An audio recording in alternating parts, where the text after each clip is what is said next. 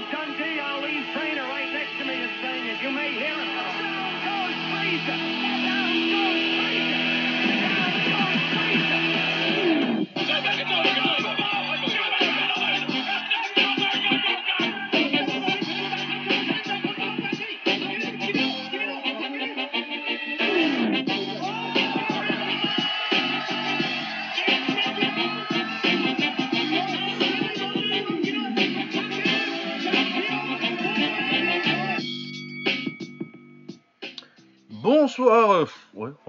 Temps-là, mais bienvenue Euh, dans ce nouvel épisode de, Wars- de- du Ring. euh, c'est un hors-série.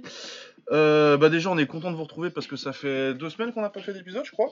Parce que parce qu'on faisait, on a fait beaucoup la semaine dernière, enfin la semaine d'avant, il y a deux semaines, de petites soirées très sympas où on regardait des combats et on traînait sur le Discord. Très cool. Et puis euh, la semaine dernière, euh, on n'avait pas prévu, mais on a pris une petite semaine de vacances en fait. Ouais, ouais. Parce qu'il faut bien des fois. Euh, voilà, les soirées bagarres, ça va reprendre cette semaine, je pense. Je pense qu'on va en faire une jeudi soir, a priori. Je pense que ça va être la date. Oui, on va dire ça jeudi soir. Moi, je vais dire jeudi soir. Et euh, ce sera euh, le même thème que l'épisode d'aujourd'hui, parce que comme ça, ça se, ça se goupille bien. Euh, le thème d'aujourd'hui, on a fait euh, les grands kickboxers euh, français, on a fait les grands kickboxers japonais, on a fait les grands kickboxers hollandais, et on va faire un autre grand pays, enfin ancien grand pays de kick plutôt dans le cas de celui-là. Euh, enfin grand pays, non, on va faire grand, grand continent. parce qu'on va faire un peu plus large. On va faire l'Amérique au sens, au sens large, donc euh, parce que euh, bah, parce que c'est un des pays euh, fondateurs d'un style de kick, le full contact. Et on va rajouter avec les Canadiens parce que bah, ils sont pas assez pour faire un parce que c'est la même école parce que c'est le pays d'à côté et et que euh, ils ont des grands des combattants qui méritent d'être mentionnés mais pas assez pour qu'on fasse tout un épisode dessus. Du coup, on va faire un grand épisode euh, Amérique du Nord. Yes. Voilà, comme d'habitude, je suis avec Baba. Comment ça va, Baba? Ça va bien et toi? Bah écoute, ça va, j'ai un petit thé, on enregistre euh, à 14h, ce qui est rare pour cette émission. Ouais, bah là, on en profite. Hein. Confinement, On euh, profite férié de Pâques, ouais. confinement. Oui, on n'a Ah. pas tellement de... grand chose d'autre à faire. oui, non, mais oui, puis en plus, euh, non, je suis très content, on a trouvé... euh, Il y a quelques mois, on a eu... euh, On a retrouvé... Il y a Samart contre Diesel Noy qui a été retrouvé, qui était un de mes grands combats... Euh... Moby Dick, Baleine Blanche à. Et là, il y en a un autre qui est arrivé sur mon, sur mon compte YouTube, tout à enfin sur mon compte YouTube, sur, mon, sur ma page d'abonnement YouTube. Euh, Il y a quelqu'un qui a uploadé euh, Pete Cunningham contre Richard Silla, donc euh, un des plus grands kickboxers, le plus grand kickboxer cana- canadien de l'histoire pour moi, contre le plus grand euh, tireur de l'histoire de la savate, Richard Ouais. Silla. Et ouais, ça valait le coup, hein. je sais que tu l'as maté aussi. Ouais. Parce que je, je te l'ai envoyé directement. J'ai Ah cliqué direct, on en parle depuis tellement longtemps. euh, Ah ouais, ça fait des années moi, que je veux le voir ce combat et, euh, et ça n'a pas déçu. Super combat, vraiment. Ouais, vraiment super combat, un niveau technique. Moi je pense que euh, je me suis creusé un peu la tête, mais euh, en, 80 en 86, à ce niveau-là, euh, et dans ces poids-là surtout, parce que t'as Kaman et euh, Smith à la limite qui sont, qui sont très très forts à cette époque-là. Ouais. mais en termes de kick, à part Cunningham et, euh, et Silla, je pense que c'est les deux meilleurs kickboxers du monde à ce moment-là. Ouais, parce que euh, déjà, ils ont un pantalon, mais faut pas, euh, faut pas se laisser berner, c'est un combat de kick. Ouais, c'est WK, donc il y a les, y a les low kicks, il n'y a pas de genoux, mais il y a les low kicks. Et les low kicks sont importants dans ce combat-là en plus, sans, euh, Ah, très, ouais. sans, sans trop vous spoiler si vous voulez aller le regarder. Enfin, je vous conseille vivement en tout cas. Mais euh, c'est un. Sans mentir, c'est un combat des plus techniques que, que, que, que j'ai vu. hein. Sérieux, c'est super technique, c'est super propre, il n'y a pas de déchets. Euh, Il y a de la tension, mais de la tension, cette espèce de tension positive où tu sais que chaque combattant est vraiment très très fort, peut, peut faire basculer la rencontre. et C'est un super combat. Franchement, euh, de toute façon, euh, je pense que tu le mettras dans le. Ah, on va en parler, oui, parce qu'on va de- parler de Ouais, d'un des on va deux. en parler et ça sera dans le visionnage de jeudi. euh, Ah, évidemment. parce que, non, non, vraiment, parce que du coup, moi, je veux le revoir en le scorant. Parce que, parce que je disais tout à l'heure, euh, j'ai un petit doute sur la décision, mais il faut que je le revoie en, en scorant mieux, quoi. Ah, moi, la, la décision, euh, l'officiel me va. Parce que c'est Silla qui a gagné, hein, au passage. Le combat était, je crois que c'était à Paris, mais enfin bref, c'était en France. Ouais, en France. Euh, Cunningham euh, l'a pris très très mal, au point que il me semble que sur son site, il, marque qu'il a gagné. C'est sa seule euh, défaite officielle. Moi, je pense que les combats contre, Saka- contre Sagat et, euh, Ouais, ouais. et son premier là euh, contre le euh, c'est Kaosot, je crois. En 84, là, au- à la soirée euh, US contre, contre Thaïlande, euh, qui, se discute. Ouais.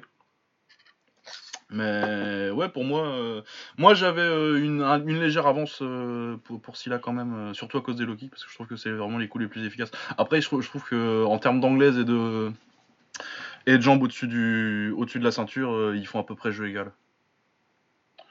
Ouais, ouais, tout ce qui, ouais, middle, machin, etc., c'est, c'est pareil. Les techniques de jambes, elles sont, elles sont fortes des deux côtés. Les low kicks, après, ouais, je pense que les low kicks font la différence. Et que c'est probablement pour ça qu'il a eu la, la décision. C'est juste que, ouais, j'aimerais bien, euh, ouais, je, je scorais pas bien parce que j'étais vraiment, euh, encore une fois, le combat, il est vraiment, euh, Ah bah excellent techniquement et tout. Donc, euh, j'étais pas en train de scorer, quoi, mais à la fin, je me suis dit, ah bon. C'est pour ça, faut, faut, faut que ouais, moi aussi de toute façon, euh, j'ai dit, mais j'étais quand même dans le ah putain, je suis en train, enfin en train de regarder ce combat parce que ça fait au moins euh, depuis que je sais qu'il existe de toute façon que je veux le voir. Ouais. Et ouais, non, pas déçu parce que c'est vraiment deux mecs euh, qui seraient encore très très très forts aujourd'hui et c'est pas c'est pas forcément euh, évident avec les péri- avec les mecs de cette période là. Ah ouais, ouais, clairement, ouais. Vraiment, tu mets euh, et sans sans euh, au moins tu dis tu dis pas il y a des mecs tu te dis ils seraient forts s'ils avaient été entraînés en kick maintenant euh, moderne euh, ils, ils viendraient forts. Eux, tu Ouais. les mets euh, tout de suite dans l'état où ils étaient et ils s'en sortent tranquilles, je pense à 63 à 63 60 kilos. Ouais, ouais, je pense que je pense que ça passe crème. Mais ouais, ils ont le niveau largement le niveau euh, des, des combattants d'aujourd'hui. Ah large, non, large, mais- large. Même si on fait pas trop ce jeu-là de qui bat euh, quelqu'un par rapport aux générations et tout, mais là, euh, ça donnait juste envie. En fait, ouais, quand tu regardais, tu disais ouais, là, euh, ces mecs-là, tu les mets dans le kickboxing d'aujourd'hui, dans le K1 d'aujourd'hui. c'est compliqué pour beaucoup. Ah ouais, non, non, non, très très fort. Ouais. Très très très fort. Euh, ouais, voilà. Donc, euh, on va faire un petit peu euh, un petit résumé de l'histoire du kick américain et, euh, et ensuite on, on passera, euh, ou en même temps, euh, sur, sur les combattants. Tu vas faire, hein. Ouais, c'est surtout moi. C'est toi l'historien du kickboxing américain et du du kickboxing tout court, mais ouais, là, clairement, je, je vais t'écouter comme tous les autres. Euh, du coup, le, le kickboxing américain, ça commence dans les années 70, euh, principalement avec Joe Louis, qui est un poids lourd qui était un des meilleurs en karaté à l'époque aux États-Unis.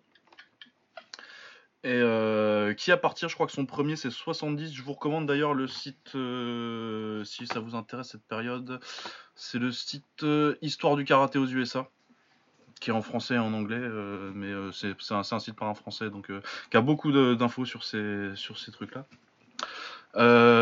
Du coup, il a commencé en 60, en- vers 70 à faire des combats, avec des gants de boxe et, et de foule plus ou moins, même si c'était pas officiellement comme ça que ça s'appelait.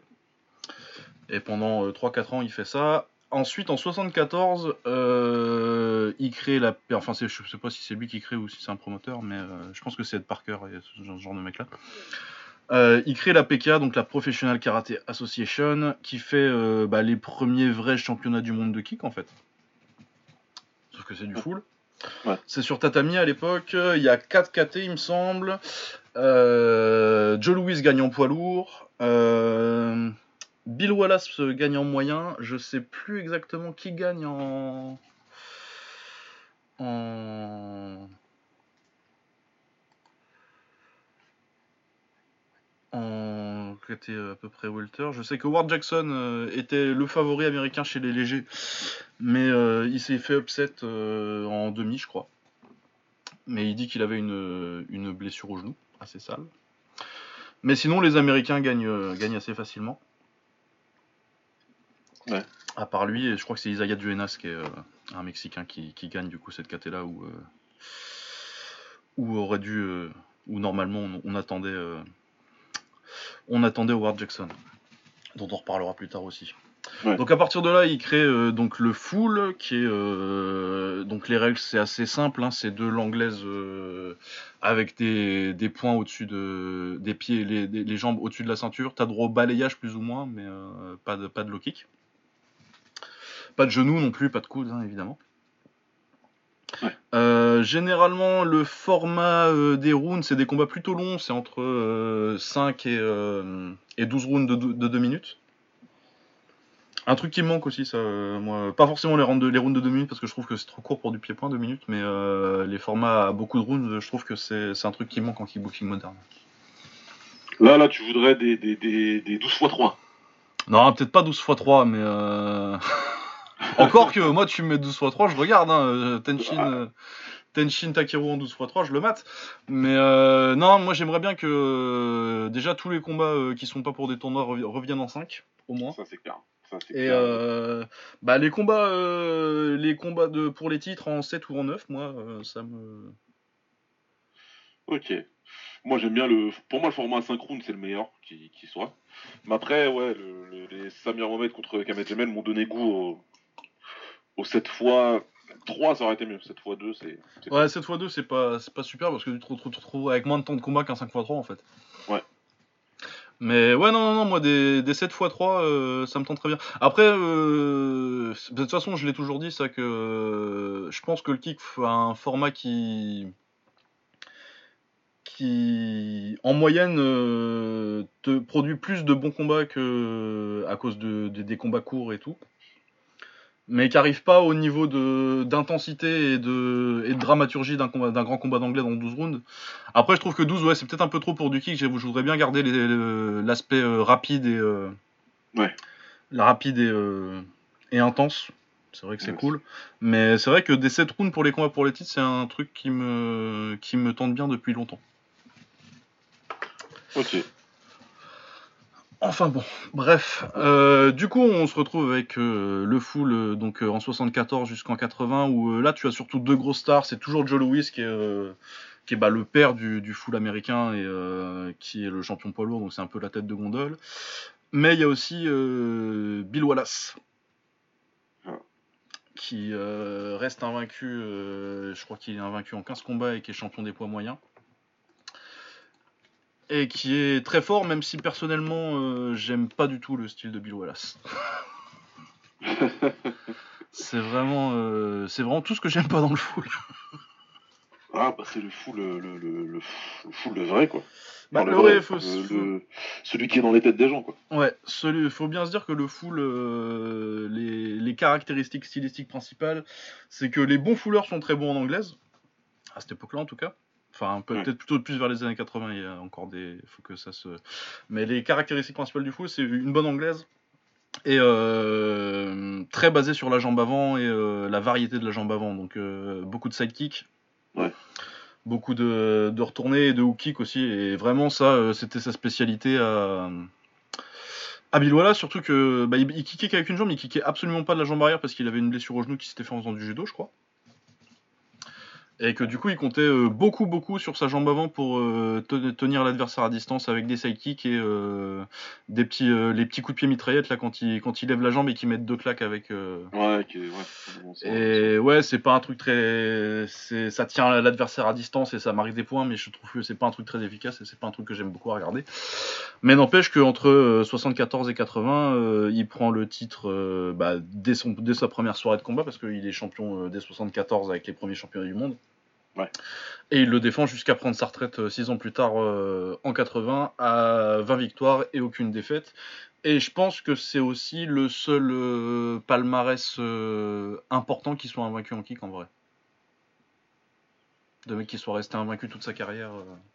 Euh. Ouais, après, euh, je sais plus combien, combien ça fait, mais pas, pas beaucoup, beaucoup, je crois. Non, ça fait 20, c'est pas, c'est pas Ouais, grand chose c'est ça. pour, euh, Ouais. pour l'ère moderne. Parce qu'il y a pas de. Je, je- je parlais de, de gens invaincus euh, il y a pas longtemps. Ouais, non, mais- je vois ce que tu veux dire. Moi, mes seules interrogations, ça, c'est ouais, c'est le, nombre de combats et surtout euh, la, la, la, la, qualité de. Ah, la qualité de l'opposition de l'époque est pas ouf. Hein, euh, parce que dans ses adversaires que je reconnais, il y a Blinky Rodriguez qui était le cousin de, de Quidel, il me semble. Joe Corley qui est devenu un, un promoteur après. Et sinon, euh, celui que je reconnais, le plus- que j'ai le plus vu boxer dans ses adversaires, c'est Raymond McCallum. Ah, McCallum. euh, qui est dur, très dur, très gros bagarreur, très fun à avoir boxé, mais euh, techniquement, c'est pas trop ça, quoi. D'accord. Ouais. Donc c'est quand même. Bah, c'est Royce Gracie pour. C'est discutable sans être discutable, quoi. Ouais, c'est ça. C'est, bah, c'est, il, peut, il peut rien non plus si l'époque est pas. C'est vraiment le- le début. Tu Mais, prends les mecs qui sont là, quoi. Donc, euh, mais oui, c'est clair que c'est pas le c'est pas le niveau que ce sera même euh, même deux trois ans plus tard. euh. je veux dire euh, après tu, tu- on va parler après de Bob Furman qui est à peu près dans les mêmes KT ou de Jean-Yves Thériault. Ouais. Wallace contre Furman ou Thériault, je pense pas que ça se passe comme ça se passait pour lui avant quoi. Ouais. Mais bon, ça reste une légende que vous connaissez peut-être si vous avez regardé les premiers UFC parce qu'il fait des commentaires. il est pas très très bon en commentaire. Mais il est commentateur des premiers UFC. Et c'est vrai que ça a l'air d'un mec plutôt sympathique. euh, c'est quel euh, il y a pas longtemps qui nous a qui nous a filé un article sur euh, son exhibition avec Tom- Thomas Thomas Hearn. Avec Thomas ça. Ouais, ça c'était cool, ça. Ouais, ça avait l'air fun euh, comme Ouais. comme petite. euh. Voilà. euh, ensuite donc Joe Louis euh, qui a un style que j'aime plus pour le coup. tu sens que je crois qu'il a fait lui faire de l'anglaise dans l'armée lui. Et du coup, euh, ça se basait moins sur les jambes. J'ai oublié de dire euh, à l'époque aussi, et jusqu'au jusque vers les années 90 même, euh, il y a un minimum de 8 coups de pied par round à mettre. Important, donnée importante. Oui, parce que euh, du coup, euh, souvent des combats où les mecs, euh, la pre- les premières 30 secondes, ils s'envoient ils ils en kick et après ils se, ils Ah se ouais. marbent la gueule en anglaise. Spam de coups de pompe, et puis après, c'est bon, maintenant. Maintenant j'ai eu mettre 8 ça kicks, maintenant on peut faire. bah surtout qu'il n'y a pas de low kick, c'est vrai que tu te rends compte assez vite que ceux qui ont compris que la différence à faire elle venait de l'anglaise tout de suite. je pense pas qu'il y ait beaucoup de mecs dont on va parler qui n'avaient pas une bonne anglaise. Ah non, non, vous avez tous, ouais. Tout ce que j'ai regardé là, euh, c'était très très fort en anglais. Ouais, du coup j'imagine que t'es pas non plus euh, hyper client du style Bill Wallace. J'aime pas du tout. Moi, je vais, je, je suis beaucoup plus. euh, toi, t'as- t'as une- ah, déjà, on, déjà, j'ai une moins bonne sensibilité que toi à ce style-là de, de combat, même si beaucoup moins depuis hier. Mais, euh, mais ouais, ça, je peux pas du tout, moi. Je peux pas. Ah ouais non mais je déteste. C'est un combat, euh, là, mais un, quoi. J'en regarde un, après, faut me laisser tranquille pendant deux ans avec lui. C'est- moche, c'est. Tu sais, je m'imagine en face, euh, le mec qui est là devant moi, euh, qui avance sur une jambe et qui me fait ses petits coups de pied pour pas que j'approche. C'est- Casse-couille, quoi. Ah ouais, ouais non c'est relou. Mais surtout qu'en plus quand il voulait, il avait pas une mauvaise anglaise lui. mais, vraiment ce qu'il préférait c'était faire se mettre sur une jambe et faire les, les kicks en avançant là. 1, 2, 3. Ouais. Ah ouais, moi, je, je, je peux pas. C'est pas. Ah oui, non, j'ai- j'ai- j'aime pas du tout. Ouais. Mais il faut le mentionner parce que bah, c'est les deux, c'est les deux, c'est les deux premières stars du, du full américain euh, Ah ouais. avec Joe Louis. Joe Louis, par contre, euh, pas vaincu, je crois qu'il se fait upset par Ross Scott. Assez, de- il, il- ça part en, en sucette assez vite la carrière de Joe Louis en vrai. Ouais. Parce que, euh, ouais, du coup, euh, dès 75, il perd son titre contre euh, contre, contre Teddy Limoz. Ensuite, il repère contre Ross Scott et euh, il y, a- il y a vraiment qu'une série de 12 victoires où il met tout le monde KO au début. euh, c'est vraiment la star. Ouais. Et ouais, après, dès 75, il perd le titre et il le récupère pas, quoi. Et euh, quand tu dis c'est la star, ça donne quoi en termes de, de, de popularité euh, dans Ça, j'ai pas trop de, j'ai pas trop de données là-dessus. euh, je sais qu'on en parle beaucoup dans les magazines. Ouais, parce que les magazines à l'époque c'était quelque chose, il y avait les films. Ouais, oui, en plus, il part assez vite au cinéma après. Ouais, j'imagine que ça voulait vraiment dire quelque chose, quoi, tu vois. C'était pas juste la petite popularité de niche ou. euh, Ah bah, je pense que sans, sans eux, ça va pas sur ESPN, quoi. Ouais. Ouais, ouais, quand même, ouais. Ok. Mais ouais, vraiment, c'est euh, c'est important. Mais ouais, du coup, ça, il prend sa retraite en 83. Mais du coup, du coup, tu vois, il perd son titre en 75 contre Ouais. Teddy Limoz. Il repère un deuxième combat derrière. Et après, il part pendant 7 ans et il revient qu'en 82. Ouais, quand même. Donc ouais, non, il a vraiment lancé le truc. Et euh, après, je sais pas quel âge il avait en 75. Euh, il est de 44, tu vois, donc 75, il a déjà 31 ans, quoi. Ouais, ouais, ok. Mais ouais, et puis surtout, il a les, les premiers trucs euh, dès 70. Euh, où il met KO des mecs, et ouais, c'était vraiment la première, euh, la première star. Mais c'est vrai qu'il sorti- il se sortira assez vite, euh, ceux-là. Euh, assez tôt, comme ça, je sais pas en quelle année il commence lui, mais il y en a un très important et que- dont on va parler beaucoup. Euh, Benur. Ah bah qui est là très très tôt. Je pense que son premier combat, ça doit être. euh, Ouais, c'est en 74. Hein. Il commence à boxer en 74, euh, il commence à gagner des titres euh, dans les années 70. Euh, sûrement le meilleur boxeur des années 70. euh, oui, mais même pas sûrement, je le sais. Et qui reste quand même compétitif jusqu'à. euh, il reste. euh, il prend sa première retraite en 85. Il revient un petit peu après en 89-93. Mais ouais, et puis euh, lui, du coup, un style très agressif, très, très bonne anglaise. euh, je trouve qu'il a pas une réputation. Les, gens ont, tendance à imaginer. Enfin, c'est l'impression que j'ai, mais j'ai l'impression que les gens ont tendance à imaginer un technicien quand on leur parle de Benur Quidez. Ouais, j'allais dire deux questions du coup. Pourquoi les gens, ouais, comment ça, ça vient d'où cette histoire de. Les gens pensent que c'est un espèce d'escrimeur de, du, du kick, enfin du full, ou appelle ça, on va dire du kick. Bah, surtout qu'il en a fait du kick, lui, pour le coup. Ouais, bah ouais, les gens ils ont l'image que c'est un espèce d'escrimeur, et puis, euh, et puis, euh, et puis il y a une chose qui m'a marqué quand je prépare un petit peu l'épisode, c'est quand tu tapes Benir Quidez dans Google, on te met Benir Quidez chorégraphe. Ouais, bah ça. euh, Après, t'as tout le truc, euh, il est plus connu parce que. Mais je pense que ça doit être aussi euh, à cause du ciné, en fait. Bah c'est c'est le problème quoi. Parce que je pense que euh, la plupart des gens, le combat que les gens ont, le, le, le combat, le combattant que, contre qui euh, les gens ont le plus vu Quidez, c'est Jackie Chan, quoi. Ouais, ouais. Et ou- du coup, comme c'est chorégraphié, euh, il y a beaucoup, c'est très technique, c'est très, euh, c'est assez aérien et assez spectaculaire. C'est chorégraphié. D'ailleurs, il savait le faire. Hein, c'est pas même en combat, il, il avait des bons retournés euh, et des trucs un peu comme ça euh, de kick. Mais après, quand il boxait, Ouais. il, il était sur le ring, il t'avançait dessus, il te mettait dans les coins et il te massacrait au corps avec des crochets, quoi. Ouais, défoncé, ouais. C'était vraiment, ouais. Je pense que c'est- je pense que c'est les, je pense que c'est les films qui, et les films et le fait que ce soit considéré comme un des plus grands et les gens ont tendance à penser quand on leur dit, quand tu leur dis les plus grands, à penser que c'est forcément des techniciens, je pense. Ouais. Mais ouais, non, combattant exceptionnel, euh, longévité exceptionnelle, parce que même en 93, quand il, quand il perd contre, enfin, il gagne contre Yoshi Satagami son dernier combat, mais pour moi, il perd. Il a une bonne quarantaine dans une KT où c'est pas ça, parce qu'il boxait à 65 kilos, quoi. Et que c'était plutôt un 63-60 en fait. Mais ouais, du coup, il bat euh, Demetrius Avanas euh, très tôt, je crois que c'est en 78 qu'il bat Avanas. 75 même. Qu- Quel combattant celui-là. Ah oui, on va en parler tout de suite après. Je pense qu'on en reparlera, mais. Ouais, celui pour le coup, il est mort. Ouais, non, mais il est exceptionnel. Dans le même genre de style d'ailleurs, euh, anglaise et, euh, et des très bons retournés, mais, mais même je trouve que ces, ces, retournés ils sont meilleurs que ceux de Benny, je trouve. Ouais. Ouais, euh, il bat Howard Jackson, euh, très belle guerre d'ailleurs contre Howard Jackson. Peut-être le. oh, oui, ça doit être le premier américain à boxer un taille parce qu'il boxe Narong Noi en 77. Ah, c'est tôt. Ouais, c'est très tôt. Hein. Et même Ouais. 76 avant, il boxe des tailles. Ouais, tu vois. Ouais, il a fait une euh, plutôt belle carrière au Japon aussi, même s'il a jamais boxé, euh, même s'il a jamais boxé euh, Toshio Fujiwara, qui était le combat que tout le monde aurait vou- voulu voir. Mais il bat, il gagne 4 ou 5 combats euh, au Japon euh, à la fin des années 70 où il va à la WK et en kick japonais où là, il, il y a un truc intéressant qu'il fait à ce moment-là, c'est qu'il se sert beaucoup de ses projections parce que tu as le droit en kick japonais aux projections de judo. Ouais. Et euh, il y a un KO comme ça, je sais plus si c'est au KO ou sous- je crois que c'est- contre KO, contre Ku- Kunimatsu au KO. Où il le met KO avec, euh, avec une espèce de gros arigoshi. Parce que les rings ils devaient être en bois à l'époque. Ouais, donc, quand tu shootes comme ça, c'est mort, quoi. Ah, C'est mort. Mais c'est pas contre le Thaï, là, euh, justement, qu'il y a eu une, euh, une histoire d'embrouille. euh. Contre le Thai, contre Narongnoi, ça finit en no contest parce qu'il y, a une, euh, il y a une bagarre dans la foule.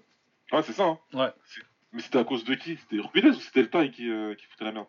Euh, bah, c'était à Los Angeles. Mais euh, ouais, mais euh, allez, je sais pas si la foule elle était très taille ou pas parce que euh, la fois où ils ont fait leur truc euh, en 84 là, avec des tailles dans la foule. Avec des tailles dans le truc. C'est qui était venu. Non, je me rappelle plus bien, ça fait longtemps que je l'ai pas vu le combat. Ouais, ouais, je sais plus, mais euh, c'est une histoire, je crois, je crois que c'était le Thaï qui faisait trop de. Ouais, non, si c'est ça, parce que Narongnoi il faisait trop de. trop de. trop de fautes.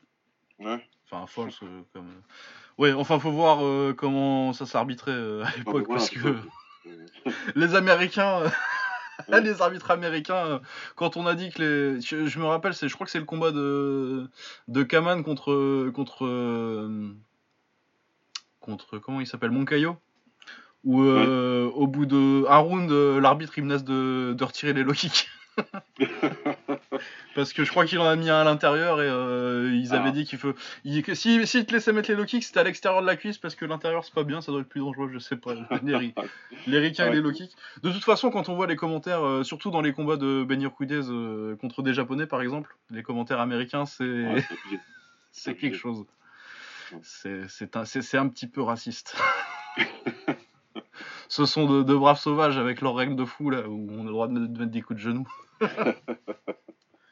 C'est clair. Ah, ils sont. Ouais, non, mais il y en a un, celui qu'on avait regardé la dernière fois, là, Ouais, ils, c'est- sont. Ça. ouais. Ouais, ils sont à deux droits de dire euh, oui, le fourbe japonais. Ouais, c'était une autre époque. Ouais, voilà. Bah, déjà, ils appelaient ça les Oriental Rules, tu sais. Donc, ouais, non, Benur Kudez, euh, très, très, très, très grand combattant. Euh, Peut-être euh, ça se discute, euh, on fera un petit. Je ferai, je ferai un petit classement à la fin. Bah, J'allais venir justement, tu Ouais. le- comment tu le. Ah, toi, tu vas à la fin, c'est-à-dire par rapport aux les Américains ou tout court? Ah, euh, oui, je, oh, si, je, oh, je, peux en, je peux en discuter tout de suite parce que de toute façon, on le refera, on fera une petite discussion à la fin. Euh, moi, tend- j'aurais tendance à le mettre. Déjà, c'est top 3 des Américains. Euh, généralement, j'ai tendance à le mettre en premier, mais euh, des fois, j'hésite avec, euh, avec Maurice Smith. Comment Smith quand même. Ouais, Maurice Smith, très très fort. En avance sur son temps, Maurice Smith. Parce que c'est les deux qui ont vraiment fait, qui ont eu du succès avec les règles en low kick. Bah c'est ça, moi Smith il a été, il a été numéro 1 Et après, des fois. ce que ouais. fume quoi. Ouais, c'est ça, oui. Il est, il est numéro 1 de 83 à 92. Ouais. Et euh, ouais, et sinon, de temps en temps, euh, je me dis, si tu prends vraiment juste euh, l'idée du kick américain et donc du full, le meilleur que j'ai vu en full, c'est Rick Rufus. Ok. Mais généralement, comme, je- comme on fait un classement plus pied-point, j'ai tendance à mettre de la valeur sur le fait qu'ils aient eu du succès en low kick alors que, que Rufus ça a été beaucoup plus compliqué. Ouais. Même Ouais. si intrinsèquement, je pense qu'il était plus fort en full que. Enfin, faut voir qu'il arrive beaucoup plus tard aussi. Ouais, c'est clair. Donc t'as quand même. euh, C'est comme une différence d'époque, ouais. Ouais. Euh, Mais oui, je pense que Benur Kudez est euh, un des deux meilleurs euh, kickboxers américains. ok. Ok, ok. Ok. Euh, on peut dire un petit mot sur euh, sur, sur Demetrius Savanas du coup. Ah là, Denis Savalas, bah écoute, je Oh là connaissais pas du tout. Du tout, du tout, du tout. Tu me l'as fait découvrir et waouh, Ah, il est incroyable. hein. super combattant. C'est c'est un niveau incroyable. Et surtout, le... non, mais lui, c'est pour euh, son époque aussi. Moi, c'est peut-être le. Quand j'ai commencé à regarder du full, euh, j'en aurais peut-être pas regardé autant si j'étais pas tombé très vite sur une vidéo de Vanas. Ouais. Bah, la première que j'avais montrée, là, son combat contre. euh, c'est Billy Jarrett, c'est ça? Euh, je me rappelle plus du nom. Bob Jarrett, je crois. mais, un, euh, un Jarrett. qui, qui est le pauvre ce, ce Oh là là là là là là. Non mais c'est super parce que euh, c'est probablement un mismatch, euh, pas de problème, ok, je veux bien. Mais euh, mais quand même, il montre des, des, des, des aptitudes, des aptitudes assez assez assez exceptionnelles. Franchement, c'est un putain de bon combattant, fluide pour regarder, une anglaise magnifique, mais pas une anglaise pas une anglaise esthétiquement belle en fait. C'est pas que ça. C'est une vraie bonne anglaise, une vraie de vraie. Euh, Ah, moi, ça me fait penser. Il me fait penser à Joe Frazier un petit peu dans le style d'anglaise. Ouais, ouais, c'est, j'ai- j'aime beaucoup la, la, la manière qu'il avait aussi ouais, d'esquiver, euh, d'esquiver- tout esquiver par en dessous et de remonter fort avec les contres euh, derrière. Et euh, coup de pied retourné ultra rapide, ultra efficace, avec euh, tr- très opportuniste. Et hyper précis aussi, surtout. Ouais. C'est ça qui me tue. Non, euh, rien à dire, super combattant. Mais qu'est-ce qu'on sait sur lui justement de, de brave Alors, Demetrius Savanas, euh, on sait qu'il a eu. euh, il me semble que son palmarès c'est euh, 39 victoires et 4 défaites. Je vais te dire ça tout de suite. Ouais, 39 victoires, 4 défaites, euh, 24 KO. Il était euh, ranké numéro, numéro 1 par le, le Star System. euh, C'était un truc, euh, je sais plus exactement ce que c'est. Star, c'est un acronyme, mais euh, je sais plus ce que ça veut dire exactement. Ouais.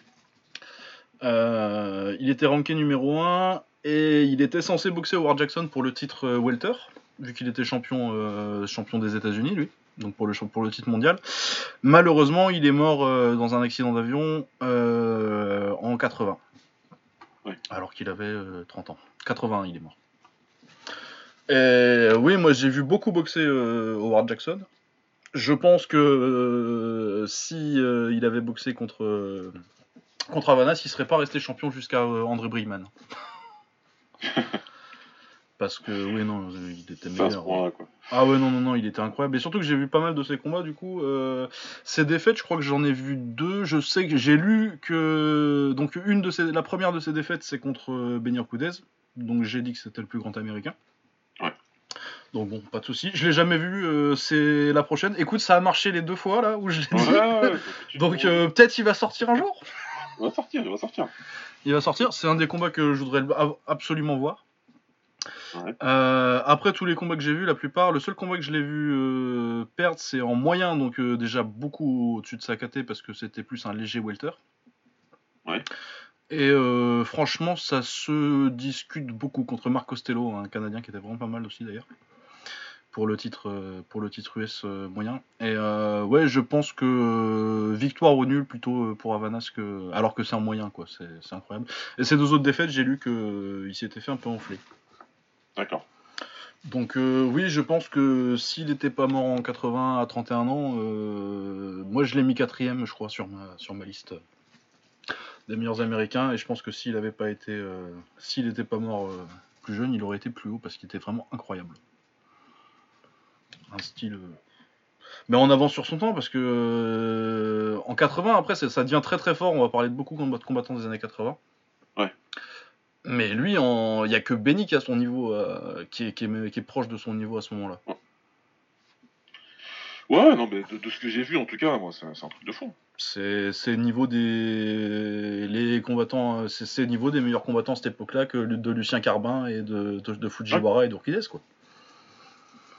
Ah, c'est dommage qu'on ait pas eu ces, ces combats-là, quoi. Ouais. Il a, il a combattu euh, en règle kick en plus? Ouais, tu vois, donc. euh, Mais tu sentais que c'était adaptable, tu sentais qu'il pouvait faire des vrais combats de kick et que. Ah bah de toute façon, Voilà. euh, il y aurait eu du MMA à son époque, il serait devenu champion de l'UFC lui. C'est vraiment un des mecs où j'ai vraiment aucun de aucun souci à me dire euh, tu mets ce mec-là, tu lui mets un entraînement moderne et c'est top niveau quoi. Ouais.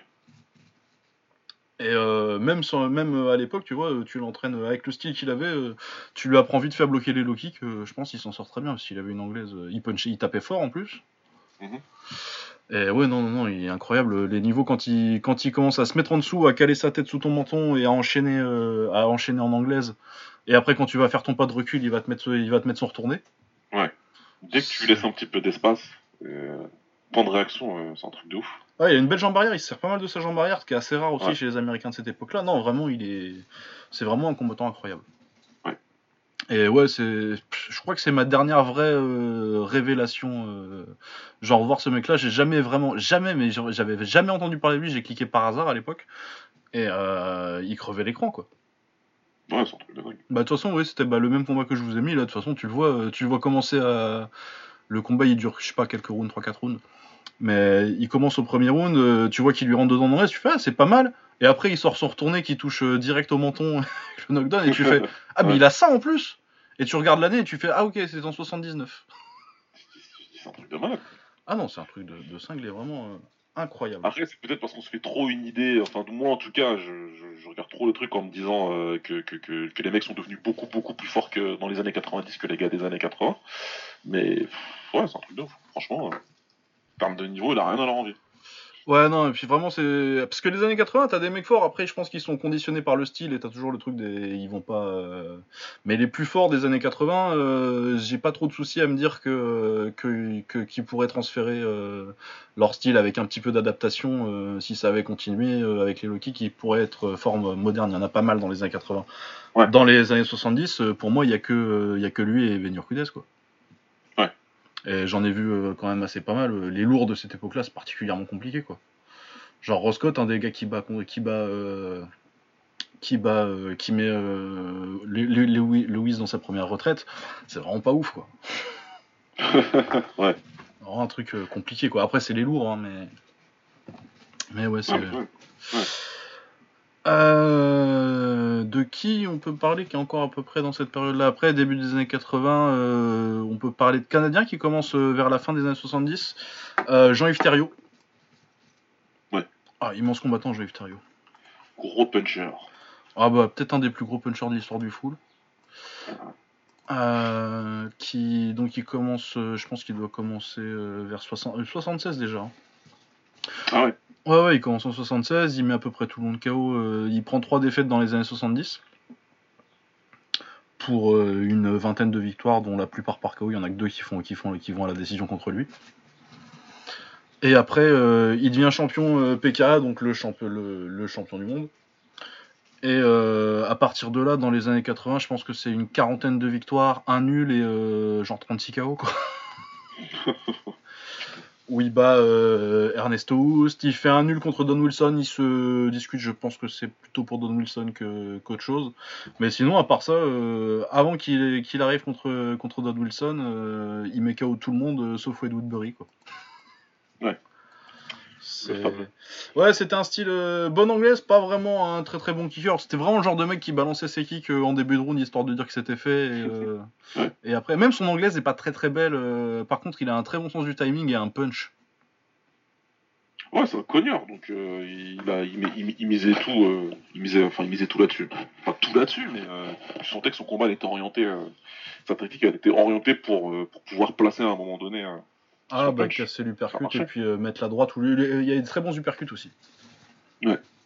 Mais c'est impressionnant, de il- le mec il a descendu la terre entière.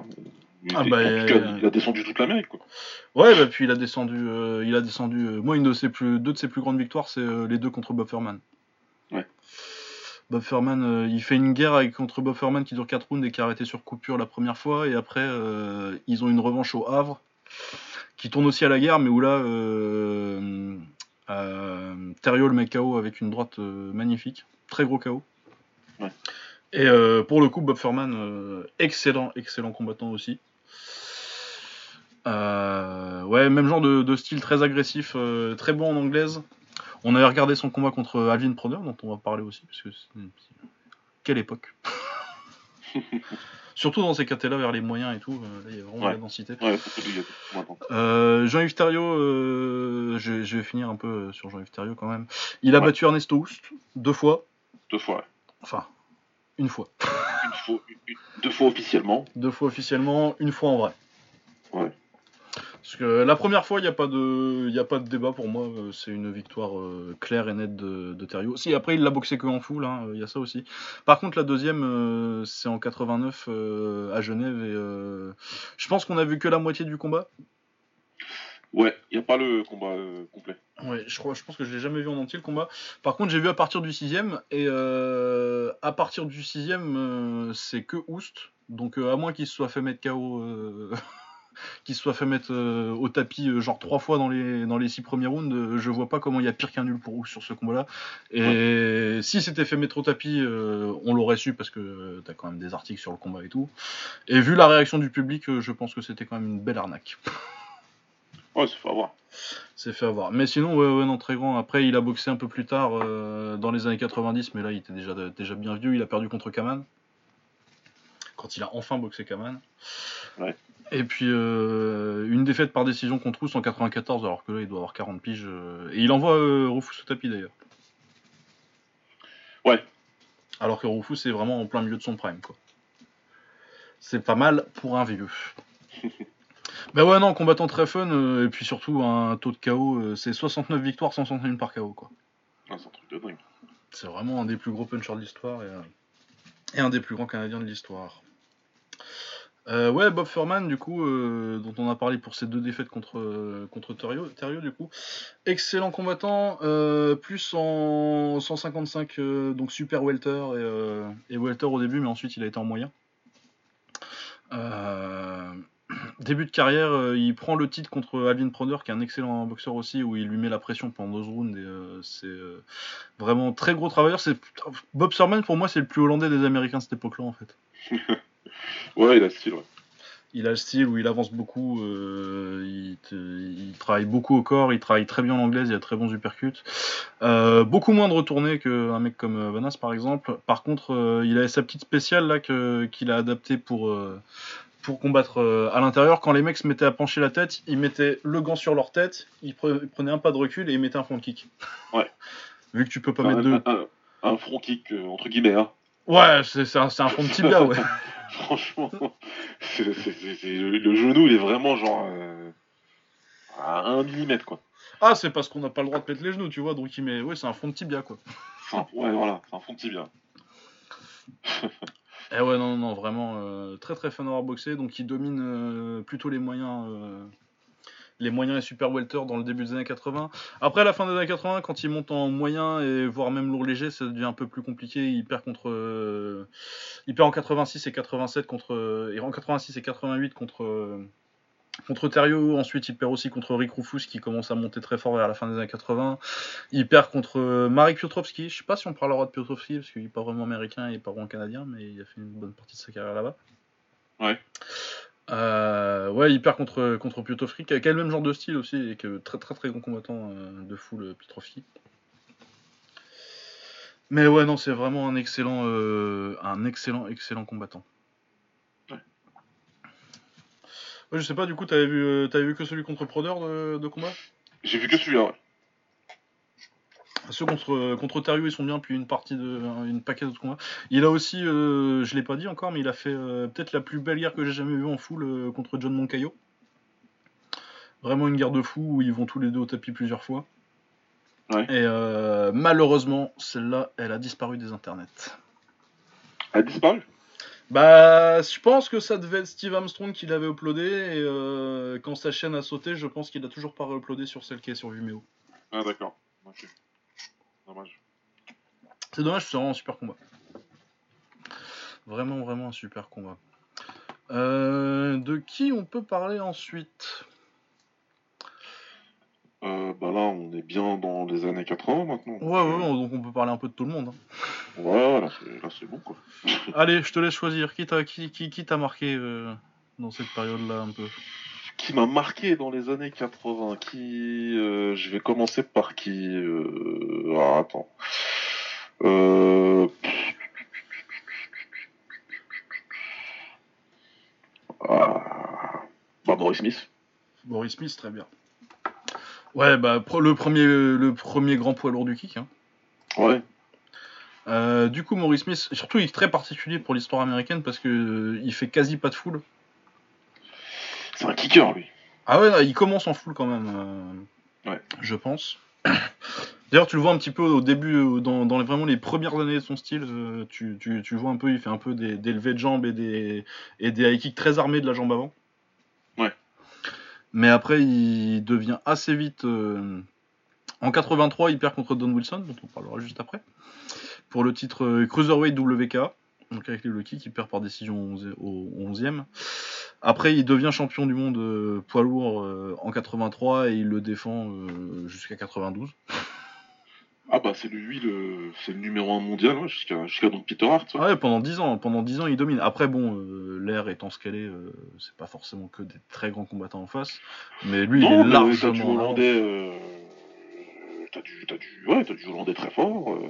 Ouais, à la fin, t'as donc t'as deux victoires contre Kes Bessem, parce que je connais pas trop et qui met KO deux fois assez facilement. Par contre, Ouais. après, euh, vers le début des années 90 au Japon, où donc, donc la fin de son prime, c'est là qu'il a sa meilleure victoire, sa, petite série en 91, là où il met KO Peter Smith dans une grosse grosse guerre, assez Ouais. sale. Euh, ensuite, il met KO André Manhart André Manhart, ouais. et il fait un très très bon combat contre et- Stan Longinis. Stan de Man, ouais, j'allais dire. Donc ouais, non, il était, euh, il est numéro 1 légitime, quoi. Ah ouais, ouais, non, légitimement. Et puis, euh, ouais, quasi 10 ans de règne, jusqu'à ce qu'il tombe sur Peter Hart et qu'il perde par décision euh, une première fois et par KO une deuxième. Ouais. Euh, mais même après ça, même dans les années 90, euh, les gens contre qui il perd dans les années 90, Peter Hart trois fois, Ouais. Ernesto Hoos deux fois, Jérôme Le Banner, Bernardo. Ouais. Et il doit y avoir du Andy Hug aussi. oui, Andy, 99, Andy Hug en il y a pas 80 longtemps. en 99, ouais. Ouais. Et sinon, euh, il gagne même en, en 2001, il se démerde pour quand même encore gagner euh, un K1 euh, Las Vegas. Ouais, non, mais c'est un truc, de- c'est n'importe quoi. Il bat McDonald's en finale en plus. Il a battu Jürgen Ouais, Kroot, quoi. Il, il bat Jürgen Kroos. C'est un truc de ouf. Avec 4 fois contre Hart. Ouais, et euh, après, du coup, euh, il repère. Surtout que, entre temps aussi, euh, on en a pas parlé, mais il fait du MMA, il devient champion de l'UFC aussi. Ouais. Alors qu'il est déjà, il a déjà passé son prime, quoi. Ah, Il est loin, loin, loin. Premier homme à, premier à battre Mark Coleman, qui était un monstre absolu à l'époque. Ouais, non, c'est incroyable. euh, après, euh, en 2003, il perd contre Rick Rufus euh, au K1 de Las Vegas, mais bon, en 2003, il a quel âge? Il doit avoir 40 piges, 40 piges facile. Ah, il a bien. il a 42. bien dedans. 42. Ouais, voilà. 42 et euh, il perd contre Chris, Chris, euh, Chris Opoulides, je sais pas qui c'est, en 2005, mais bon, ça, ça, ça ne compte plus à ce niveau-là. mais du coup, ouais, non, c'est c'est seule défaite qui soit pas contre des, contre des, des mecs qui soient dans les, parmi les plus grands de l'histoire. C'est donc sa dernière défaite euh, en 2005 contre Chris Opoulides et sa défaite en 83 contre, Tony Morelli dans ses trois premières années en pro, quoi. C'est incroyable. C'est son, premier combat pro contre, Morelli. Donc il a perdu son premier combat pro et son dernier contre des gens qui sont pas des, des tops euh, historiques. Et sinon, après, il domine pendant 10 ans tous les poids lourds et euh, même pendant les 10 ans d'après où euh, il est quand même bien, en- bien entamé en trentaine, il a, il a 50 combats, euh, il perd et à chaque fois, il perd avec les honneurs hein, contre, contre des mecs comme le Banner, contre Bernardo, Ouais. contre l'âge d'or du K1. quoi. C'est une carrière Ouais. incroyable. Enfin, il est dans la, plus- la, la période la plus compliquée pour gagner des combats au K1 et il est là, il gagne des combats, il perd que contre le top du top. C'est un truc de ouf. Il met KO Frank Loman aussi euh, en 94, alors que bon, les deux sont, sont sur le retour, sont plus qu'ils étaient. Ouais. Mais quand même. Et ouais, non, mais puis même euh, battre euh, McDonald's et en 2001, en 2001 alors que t'as 40 piges, c'est incroyable. Ouais, c'est un truc de fou. C'est incroyable. Non, ouais, vraiment une carrière incroyable. J'adore Maurice Smith. Ouais, moi c'est c'est- c'est vraiment un, un poids lourd marquant pour moi euh, de, de ces années-là parce que c'était euh, genre le l'américain super fort. Il fallait un américain super fort dans, dans, dans un paysage comme le K1. Ouais, sinon, c'est pas Street Fighter en vrai, quoi. Bah voilà, tu vois, c'était, ça faisait vraiment grand tournoi, ça faisait vraiment, et il était vraiment fort. Donc, euh, il y avait une espèce de, de, de, de- de- il y avait quelque chose autour de lui qui faisait que, que c'est un combattant marquant. Ah ouais, bah ouais, bah si, si, Ma- si Maurice Smith il avait coaché euh, beaucoup plus en kick, Ouais. je pense que. en striking coach de MMA, ouais. Ouais, je pense que euh, l'histoire du kick américain, euh, il n'y aurait pas eu un tel déclin. euh, dans Bah, on en parlait tout à 90. l'heure, on peut le dire maintenant d'ailleurs. Pourquoi pas C'est ce qu'on disait. C'était qu'est-ce qui fait que euh, que que que- qu'il y a autant de mecs forts dans les années 70 et les années 80 et qu'après il n'y en a plus euh, derrière. Bah, t'as deux grands facteurs. T'as euh, la montée du K1 et le fait que le style dominant devient euh, avec les low kicks et que euh, bah, pour les Américains ça devenait très vite compliqué. Mais mais pourquoi ils apprennent pas? Ah, c'est énervant. hein. Pourquoi ils ont pas appris? Bah, parce qu'ils ont préféré se dire que euh, ils allaient prendre leur balle et rentrer chez eux, quoi. euh, et qu'ils ont fait. En gros, ils sont revenus vers plus de plus de trucs au point, euh, faire des trucs euh, ISK Waco chez eux et euh, même pas Waco en plus parce qu'ils créent leurs propres organisations là. Et, Ils ont leur truc à eux. Donc est-ce qu'on a raison de mettre ça sur le compte de l'arrogance? Je Ou est-ce pense, que, oui. euh, On se dit là, c'est un faux procès, et que c'est juste que les mecs, ils étaient pas armés pour, euh, pour, pour apprendre, ils avaient pas les coachs qu'il fallait. Ah si, ils avaient largement ici, il y avait, il y avait les moyens d'apprendre. euh, euh, si Maurice Smith, dans les années 80, il s'est démerdé pour être le meilleur en règle au kick, il n'y a pas de raison. Si lui, il peut faire ça, il y a d'autres mecs qui peuvent le faire. Donc pourquoi Ah ouais non, puis t'avais le talent, puis c'est pas non plus, euh, c'est pas non plus. On en a vu, hein, nous, des mecs euh, qui viennent du full en France. euh, Samir Mohamed, il s'en est très bien sorti en kick. T'en as beaucoup des mecs qui viennent du, du, du full euh, qui s'en sont bien sortis, et même euh, des.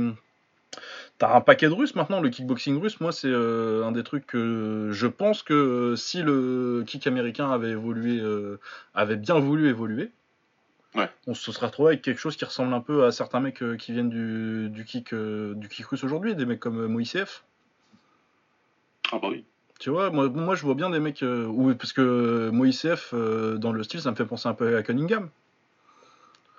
Ouais. bon, après, tu vas pas sortir que des mecs du calibre de Peter Cunningham parce que c'est pas réaliste, mais. mais des mecs euh, ouais, formés dans le moule de Cunningham, euh, t'aurais pu faire des très très très bons kickboxers. Ouais. Mais je pense aussi qu'il y a aussi euh, le fait que euh, en ce moment, à ce moment-là, chez eux, euh, T'as le MMA. T'as as le MMA qui grimpe.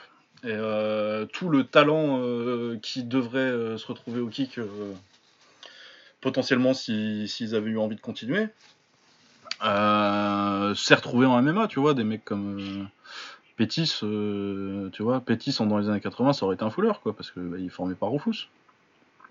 Bah clairement. Après, c'est ce qu'on disait. Les, mecs qui auraient pu, s'ils sont s'ils sont pas devenus striking coach en MMA ou un truc comme ça, bah ils, ils, ont ouvert leur- leurs espèces d'écoles euh, hybrides dans leur petit patelin américain où ils, ils sont beaucoup mieux comme ça à prendre de l'oseille, euh, des licences et des inscriptions et à faire euh, une école de karaté plutôt que de se dire moi je vais devenir coach d'un boxeur ou peut-être le mec il va devenir bon sachant que le kick on sait pas du tout si ça va décoller ou pas quoi. Ouais, et puis que pour. parce que une fois que le K1 arrive, surtout que le K1 euh, qui devient la seule option pour faire de la thune, euh, tu peux y aller que si t'es lourd, ça, ça, ça, ça réduit déjà vachement ton nombre de. Parce que t'as un mec comme Curtis Bush, il continue jusqu'en 98, hein. Ouais. Il est encore fort, tu vois, euh, mais du coup c'était le full, mais lui il était à 63 kilos, quoi, donc. euh, entre 65 et 70 plutôt euh, à cette période-là, mais euh, qu'est-ce que tu veux, tu vas pas, tu, vas- tu vas pas, le- tu vas pas le faire aller en lourd, quoi. Ouais, y a pas grand intérêt. Donc euh, ouais, c'est compliqué de sortir un combattant euh, à ce moment-là. Et, euh, et puis t'as beaucoup de mecs qui se sont retrouvés avec des grosses carrières à Hollywood. Hein. Joe Louis, il a fait, pas- il a fait pas mal de ciné. Bill Wallace aussi. Euh, Ben Urquidez, du coup on en parlait. Ben Urquidez, il- je pense que plutôt que de coacher des mecs, remarque il a coaché... il a coaché Cunningham quand même, on va pas trop lui en vouloir. Ouais ouais non il a quand même, il a quand même fait son taf de ce côté-là. Mais je pense qu'il faisait beaucoup plus d'argent en faisant les chorégraphies que, que en formant des combattants. Je pense ouais. Don Wilson aussi, hein, il a fait toute sa carrière en ciné là avec euh, les ce truc de vampire là. Comment ça s'appelle? Bloodfist Bloodfist. Bloodfist. Ouais, Bloodfist, je crois. Ouais, Bloodfist. Ouais, Bloodfist, ouais, il y en a 4 ou 5. Il Ouais, ouais. y en a sur YouTube, on va peut-être on en mettra un pour finir là. C'est le truc de ouf. C'est c'est du grand cinéma. Ah ouais, c'est parfait. Je crois qu'il a fait un film où il est kickboxer digital, tu vois, c'est genre une espèce de réalité. Qu'est-ce que c'est que ça Ah, Nanarland, il l'aime bien, Don Wilson. C'est un bon. C'est un. Mais ouais, voilà, non, oui, je pense que euh, il y a eu un problème, il y a eu euh, toute une série de facteurs qui fait que bah, ils étaient dans une position où ils n'étaient pas adaptés au style dominant et euh, plutôt que s'adapter, il y avait des solutions plus faciles en fait. Ouais. D'autres options et puis euh, et puis du coup euh, ESPN ne devait plus trop diffuser, enfin bon, bref. Et et t'arrives à la déchéance. Mais bon, il y a quand même d'autres mecs dans la- dans l'âge d'or euh, dont on doit parler. Euh, Don Wilson, on peut en parler aussi. Bah ouais, ouais. je pense que le- Parce que euh, Don Wilson, les gens le connaissent peut-être comme un autre mec qui a fini par commenter à l'UFC Un autre gars. et qui a fait des films un peu pourris, mais je sais parce que je disais, il y a quelqu'un qui me disait, j'ai dû, j'arrive pas à imaginer que Don Wilson c'était un mec super fort et pas juste un acteur de film d'action et pas juste un acteur m'a, de film ça- d'action je vais mentir, ça m'a pris du temps, moi. Ah ouais ouais non. et- Mais oui non, il était très très fort, euh, ça punchait fort, il avait une bonne anglaise. Bon après il a un style euh, un peu trop euh, il était gaucher par contre, euh, ça j'aime bien. Mais ouais, son style, c'est pas, c'est pas le style que je préfère. Après, il avait vraiment une bonne anglaise et bon sidekick et il tapait fort surtout. Ouais. Parce que c'est quand même euh, 60, ouais, 48 KO, c'est pas tant que ça non plus. Mais, mais ouais, non, non, non, il était très fort. Il, il a battu Sikatic, euh, il met KO Sikatic euh, à la fin des années 80. Euh, il bat Denis Alexio, ça, ça se discute par contre. Ouais. Mais, mais il était malade. Mais il gagne parce que. Il gagne parce que Alexio met pas ses kicks en fin de combat en fait. Ah oui, oui, il y a les histoires de. Ah oui, c'est vrai, on avait dit que ça deviendrait important. euh. Ouais. En fin de combat, euh, Alexio il rentre pas ses kicks et euh, du coup je pense qu'il perd à cause de ça alors que euh, s'il combattait maintenant et alors qu'il n'y a plus la limite de kick, je suis pas sûr que, que Don Wilson gagne. Mais après c'est clair quand tu regardes le combat qu'il est pas bien quoi. Ouais. il, il est pas en forme. Mais sinon ouais il domine, il a battu, il met KO Hard Jimerson aussi dans un combat kickboxing contre anglaise. Hard Jimerson c'est celui qui, qui s'est fait euh, soumettre, ouais c'est Monsieur Ingan celui qui s'est fait soumettre par, par Russ Gracie à l'UFC1. Pas peur des challenges quand même. Et puis il a battu Maurice Smith, il a battu euh, James Waring, il a, il a aussi fait une- un bout de carrière au Japon. Il a boxé pas mal de taille. Il a boxé Ouais. Fanta, il a boxé contre Samar Prasamnit. Et puis contre Pania Sormnoy aussi. Bon après il était beaucoup plus gros que les tailles. Putain il a boxé Mohamed Ashraf Taille aussi. Tu te rappelles de, de Mohamed Ashraf Taille Ouais, ouais, ouais, ouais. Je sais plus pourquoi pourquoi on a parlé de lui un jour, mais je me souviens de ça. Ah parce que le mec était invaincu et puis quand tu regardes le combat tu dis ah oui il a boxé personne. C'est compliqué, ça fait genre euh, maître de karaté euh, de l'époque. euh. Ah ouais, non, mais n'importe quoi. C'était, il était quoi Il était iranien ou? Ah, je sais pas, mais un pays, ouais. Espèce de. de, de- de- vers là-bas, quoi. Ah, il était pakistanais, ouais. Ah, plus loin, ok. Ouais, 45 victoires, aucune défaite, mais que contre des que contre des Pakistanais à l'époque. toutes par KO quasi. Toutes par... Elles sont quasi toutes par, par KO au premier round au Pakistan en full. Et puis après, euh, il prend Don Wilson en 80. Et là, c'est le drame. Et là, c'est le drame, il se fait fumer en deux rounds. Il se fait fumer, les mecs. Ah, ils sont forts. Mais ouais, non, euh, il y a un autre détail intéressant. euh, Glenn McMorris, il a un des combats les... contre son combat contre Glenn McMorris, c'est un des résultats les plus étranges de l'histoire du kick. Parce que c'est le seul à avoir mis KO euh, Don Wilson, du coup. Et c'est un mec qui a fini sa carrière à 10 victoires, 9 défaites, quoi. Ouais, putain. Un de ses pires adversaires. euh. Tiens, il s'est fait mettre KO par Woodbury, euh... Glenn McMorris. Incroyable. Mais ouais, non, non, très bon combattant. Euh, Il y a aussi son combat contre Ferdinand Mac, euh, dont je parle souvent, euh, qui est peut-être le meilleur combat technique en full que j'ai vu. Oui, le mec, où Don Wilson le met KO au dixième. Euh. Ferdinand Mac, le très grand, très grand combattant allemand des, des années 80, euh, en full amateur, surtout, je crois qu'il est 4 ou 5 fois champion du monde et 5 fois champion d'Europe en, en Waco amateur à l'époque. Ouais. Mais ouais, non, très très grand combattant, euh, Don Wilson. Plus qu'acteur. Et ouais, non, parce qu'après, euh, donc il perd contre Samart euh, en 83. Après, il est inv- invaincu jusqu'en 89 avec des victoires sur Ferdinand Mac, contre Branko Sikatic. euh, Roger, Roger Ward, dans mon souvenir, c'était pas mal non plus. Puis le nul, qui est plutôt une victoire contre, contre Thériault. Et puis après, il perd contre Piotrowski quand Piotrowski est sur une série où il bat Bob Furman, Don Wilson et Rick Rufus en 3 mois. Ouais. C'est plutôt fort. Ah bah oui. Non, et puis en, en 2000, il bat Dewey Cooper aussi. Ah, il a pas dit oui, Cooper, lui Ah, en 2000. Oui. Alors que ça fait 5 ans qu'il a pas boxé. Enfin non, ça fait Ah un an qu'il a pas boxé. Oui, il avait pas boxé pendant quasi toutes les années 90 avant. Cooper, C'est pas non plus le top du top euh, du Cooper, mais quand même, quoi.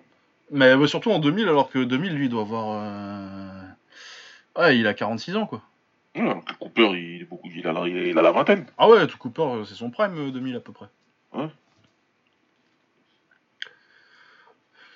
Non, ouais, très bon, très, très bon combattant, Don Wilson. Euh, de qui on n'a pas parlé? Paul Visio, Ah, bah, que personne Ah. connaît pour le coup, là, vraiment. personne- ah, moi, j'ai découvert hier, hein, donc... euh, Ah oui, oui, non, je me doutais que c'était pas. Moi aussi, je l'ai découvert sur le tard. Ouais, Paul Visio, euh, il doit avoir une quarantaine de combats. Ouais. Euh, une seule défaite contre Cliff Thomas qu'il a vengé ensuite. Ouais. Et ouais, il défend son titre euh, jusque, jusque dans les années 90, quoi. Ah, non, c'est vraiment bon. Ouais. euh, il paraît aussi qu'il était dans des combats à mort de Kung Fu. Underground. 55 victoires, un truc comme ça. Mais non, mais il avait, il avait aussi euh, 140 combats amateurs en anglaise euh, dans sa jeunesse, tu vois. Donc euh, vraiment, il y avait un truc. euh.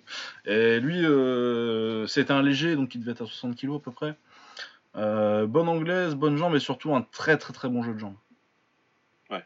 Vraiment, euh, en termes de gestion de distance et, euh, et de et de ouais, garder un mec à distance et l'enchaîner en contre, contre petit contre en anglaise. non, vraiment un style que j'aime beaucoup. Ouais, ces jambes, servaient bien. Ces jambes, enfin, ces jambes, servaient bien ses points, mais il savait bien aussi faire l'inverse, préparer, comme tu disais tout à l'heure, avec son bras avant, pour, pour faire de la place pour sa jambe avant. Euh. Ça aussi, c'est plutôt en avance, ouais. Ouais, et puis euh, il commence dans les années 70 et euh, genre en 95, il bat Hector Pena, quoi. Ouais. Qui est quand même Pena qui a fait, euh, il est connu pour avoir fait un, un bon combat contre euh, contre Ramon Dekers. Euh, Pena, il a battu aussi, euh, il a fait la guerre là contre l'Australien, la Vic,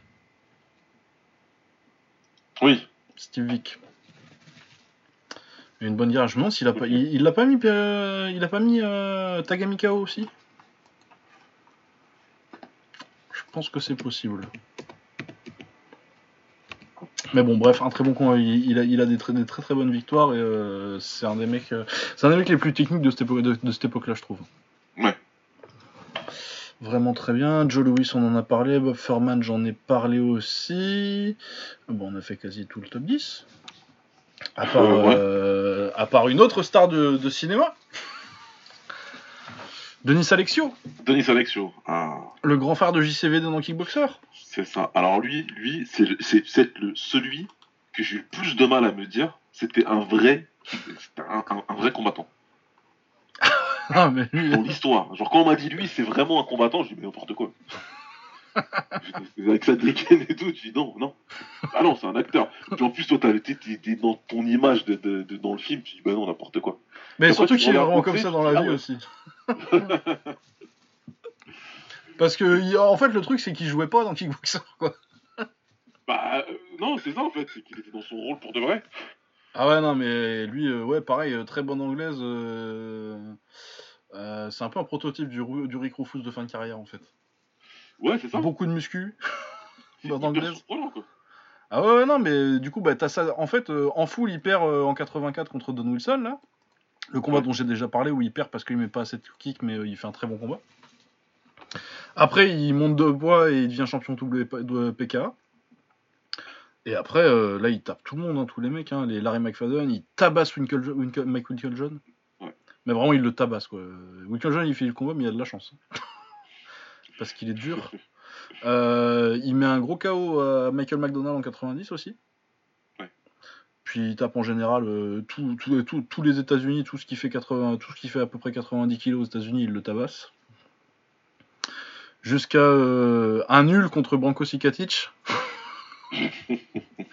où bah, il est en train de bien taper Sikatic, mais Sikatic c'est tellement un tricheur. Ce tricheur de ouf, quand même. Ah là là, non mais c'est exceptionnel. Parce que Sikatic il triche, il met des coups de boule. Ouais. Il met des coups de Dans celui-là, il met des coups de genoux. Dès que l'arbitre il, a- il est- il dans Ouais. le dos d'Alexio, il met un coup de genou, cet enfoiré. C'est abusé. Ce combat-là, c'est abusé, franchement. Ah non, mais c'est abusé. Et du coup, après, euh, il met un punch à Branco sur un break de l'arbitre. Cicatrice immédiatement, il fait un. Oh là, qu'est-ce qui se passe? Il triche. Et l'autre, Il il se fait met par terre. italien. Et ouais.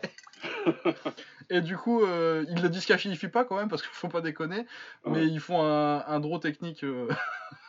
ah là Oh, là. tout le monde en avait marre. Les juges, l'arbitre, on dirait, t'es quoi Allez, c'est bon.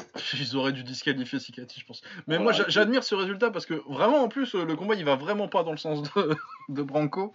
Non. Mais réussit à s'en sortir avec un nul sur, sur sa fiche, alors que c'est lui qui triche comme un sagouin tout le temps. Ah ouais, c'est abusé. Non, c'est abusé. Ouais. Ensuite, euh, il y a sa seule expérience en kick, il me semble. Contre Longinidis, euh, qui va très vite, ça dure 15 secondes. Ouais. Il balance un low kick, euh, Longinidis le check et euh, sa jambe est cassée. Directement, bien. Ouais, il se sneak bien la cheville.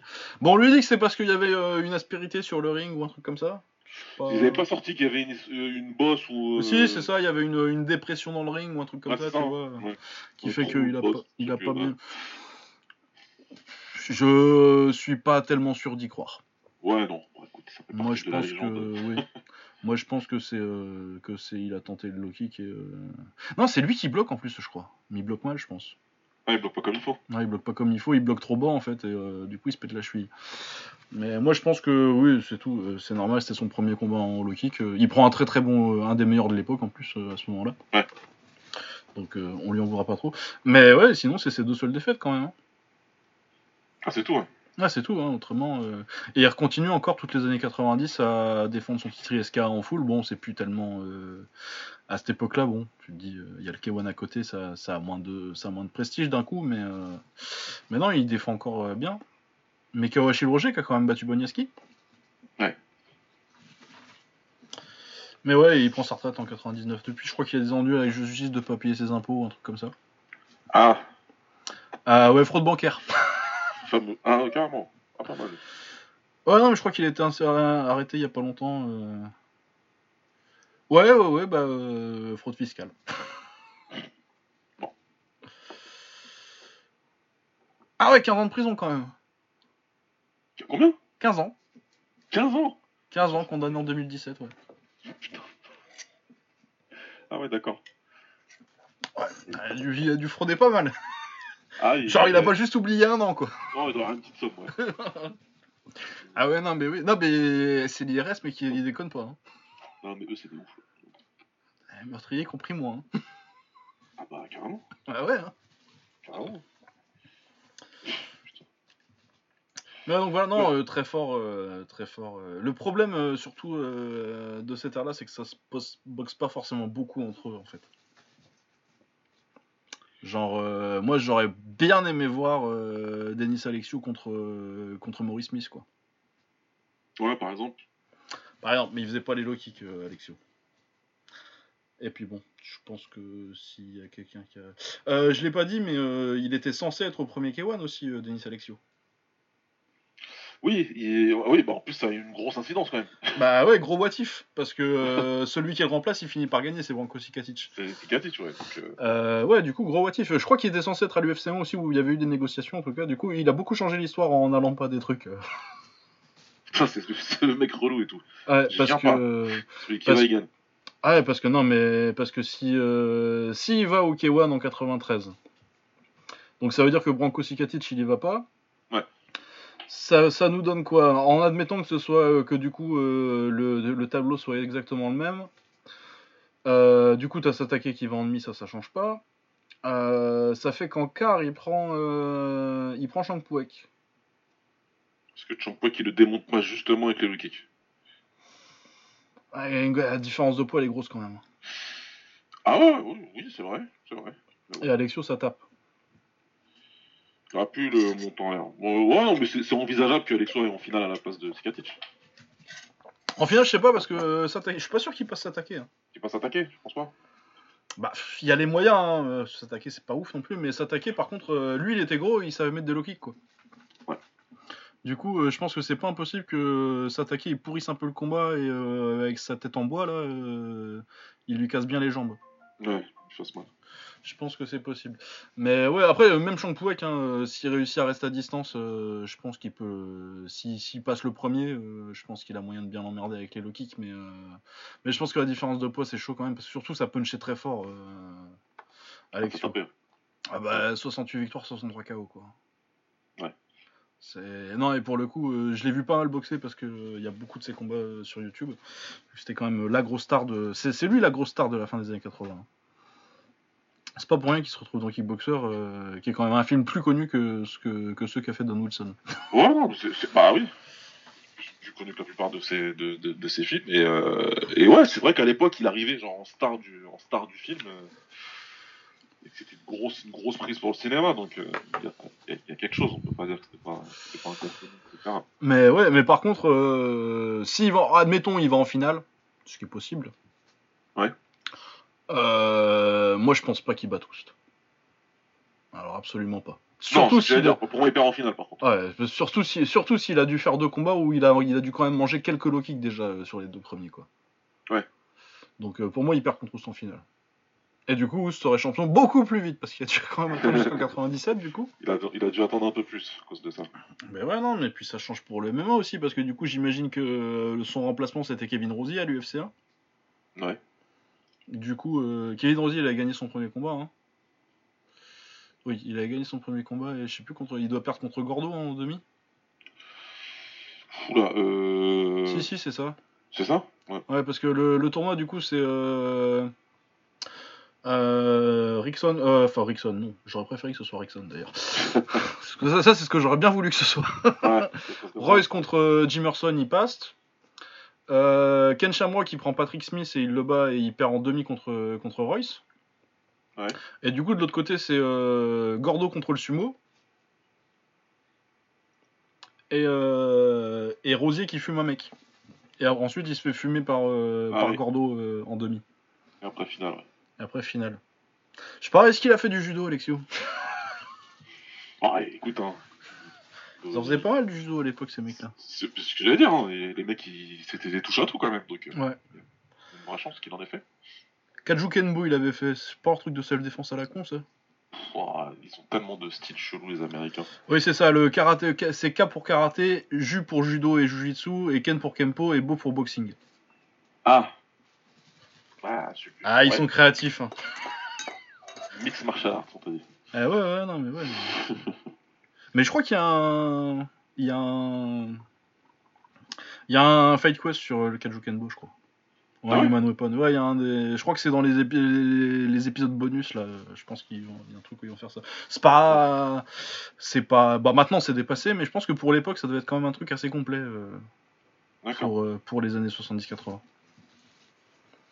Ouais, non, mais ça aurait été. C'est un, un, un, un what if intéressant, euh, Denis Alexio.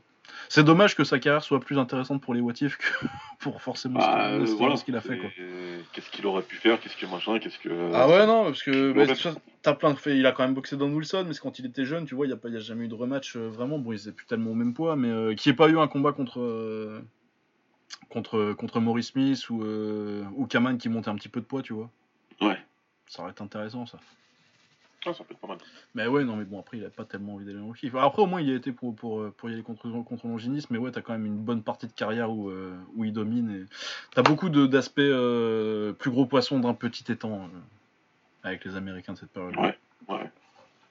Ouais, il a bien profité de sa position. Bon, ouais. Bah après, on peut pas trop leur en vouloir. euh, C'était chez... apporté les opportunités qu'il avait derrière, je comprends. Bah surtout qu'à l'époque, euh, il faut bien se dire que l'argent il était chez eux en fait. Hein, euh, Parce que à l'époque, euh, c'est vraiment les débuts en Hollande et ça, ça passe pas à la télé en Hollande. Euh, Là, eux, t'as un contrat ESPN. euh, t'as t'as pas mal de combats aussi qui se font, euh, qui se font sur des pay-per-view de boxe en fait. Genre en sous-carte d'un combat de Larry Holmes, tu vas avoir un, tu vas avoir un combat kick quoi. Ça arrive. Donc ouais, forcément, euh, c'est chez eux qu'est là-dessus. Ils ont pas tellement euh, intérêt à aller euh, dire, euh, bah au lieu de faire, je dis des chiffres au hasard, mais une bourse qui devait être en milliers de dollars, tu vas aller faire, tu vas aller faire 500, 500 boules pour, pour aller boxer un tueur en Hollande quoi. Ouais, ouais. Et en plus, dans quelles conditions? Ouais, c'est ça. hein. Dans quelles conditions t'as les boxeurs dans, À mon avis, c'était pas non plus euh, super génial. Non, mais puis en plus, t'as les, t'as aussi le fait que euh, le déplacement à l'époque, c'était pas la même chose quoi. Voilà, il y, a- y a- y a rien à voir. Y a rien à voir encore. Tu payais pas des billets d'avion aux mecs comme ça quoi. T'as combien pas- Y a qui Tu viens avec qui euh, C'est genre, tu viens avec un coach Tu vas avec le coach et tu payes ton billet d'avion, quoi, si tu veux. Ouais. Donc ouais, il y a beaucoup moins de, de croisements euh, à cette période-là. euh, et, euh, et généralement, quand il y a des croisements, c'est plus les, les Hollandais qui viennent. Ouais. Ou les Thaïs ou les Japonais. Alors que les Japonais sont quand même un petit peu plus indépendants. À ce niveau-là. Euh, ouais, non, donc oui, euh, Denis Alexio euh, et Don Wilson ne sont pas que des acteurs. Euh, on n'a pas beaucoup parlé de Canadiens là. euh, je pense qu'il est temps de parler de Pete Cunningham. Ah, bah là. Ah, Pete Cunningham. euh, Est-ce que dans le style, ce serait pas le plus grand? Dans le style du full? Dans le style, ouais, euh, full, euh, dans, dans le style du kick Dans américain, full, même kick en- américain au, au sens large, ouais. Euh, bah, et... En termes de niveau, c'est probablement ce qui s'est fait de mieux avec Maurice Smith. Ouais. Et après, en termes de, euh, de, palmarès, de, comment dire, de, combattants, euh, de, combattants affrontés, même si c'est pas battu, même s'il a pas battu tout le monde, hein. Il en a battu beaucoup quand même. Mais en termes de, qualité d'opposition, ouais. Bah ouais, parce qu'il prend, euh, même si bon, on peut discuter le nul contre Sakat par exemple, hein. Bah, il prend Saka de Pechindi, quoi. deux fois. Euh, Permettez-moi de vous dire qu'il fallait des baloches pour prendre un combattant comme ça. Surtout quand t'es à peu près au même poids que lui, quoi. Je sais pas si on, on a peut-être pas beaucoup parlé hein, de Saka de Pechindi, mais euh, comme on, c'est un Ah, vous voyez Sakat dans Street Fighter? Ouais, voilà, Sagat, c'est lui. C'est lui. Et c'est un des plus gros punchers de l'histoire. Ouais, euh, il est pas champion en anglaise d'ailleurs ou il a une grosse carrière en anglaise, je sais Il a, une, il a une dizaine de combats en anglaise ou une quinzaine, je sais plus. Non, il a boxé pour le, il a boxé Wilfredo Gomez pour le pour le Voilà, titre à son troisième boxé. combat, mais il a pas été champion. J'allais dire, il, il se fait fumer contre Gomez, mais contre Ouais. Gomez. Ouais, bah, Wilfredo Gomez quoi. C'est Wilfredo Gomez, un des plus gros prodiges de l'histoire de la boxe. Euh, donc euh, après, il, voilà, Sagat Pechindi, c'est un putain de bon combattant et qui a battu, des, il a battu des Enoy deux fois. En fait, je pourrais juste m'arrêter là en fait. C'est vrai. Euh, C'était pas une erreur ça, genre une intro. Une... Alors il y a beaucoup de, il y a beaucoup de, il y a beaucoup de. Dieselnoy aurait dit et Sagat aurait confirmé derrière qu'il n'avait pas battu en vrai.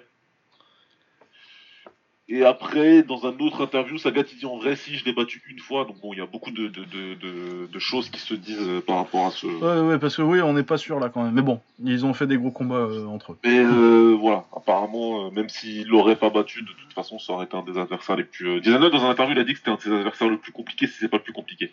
Ah bah de toute façon, il y a un bout du combat en plus de Sakad.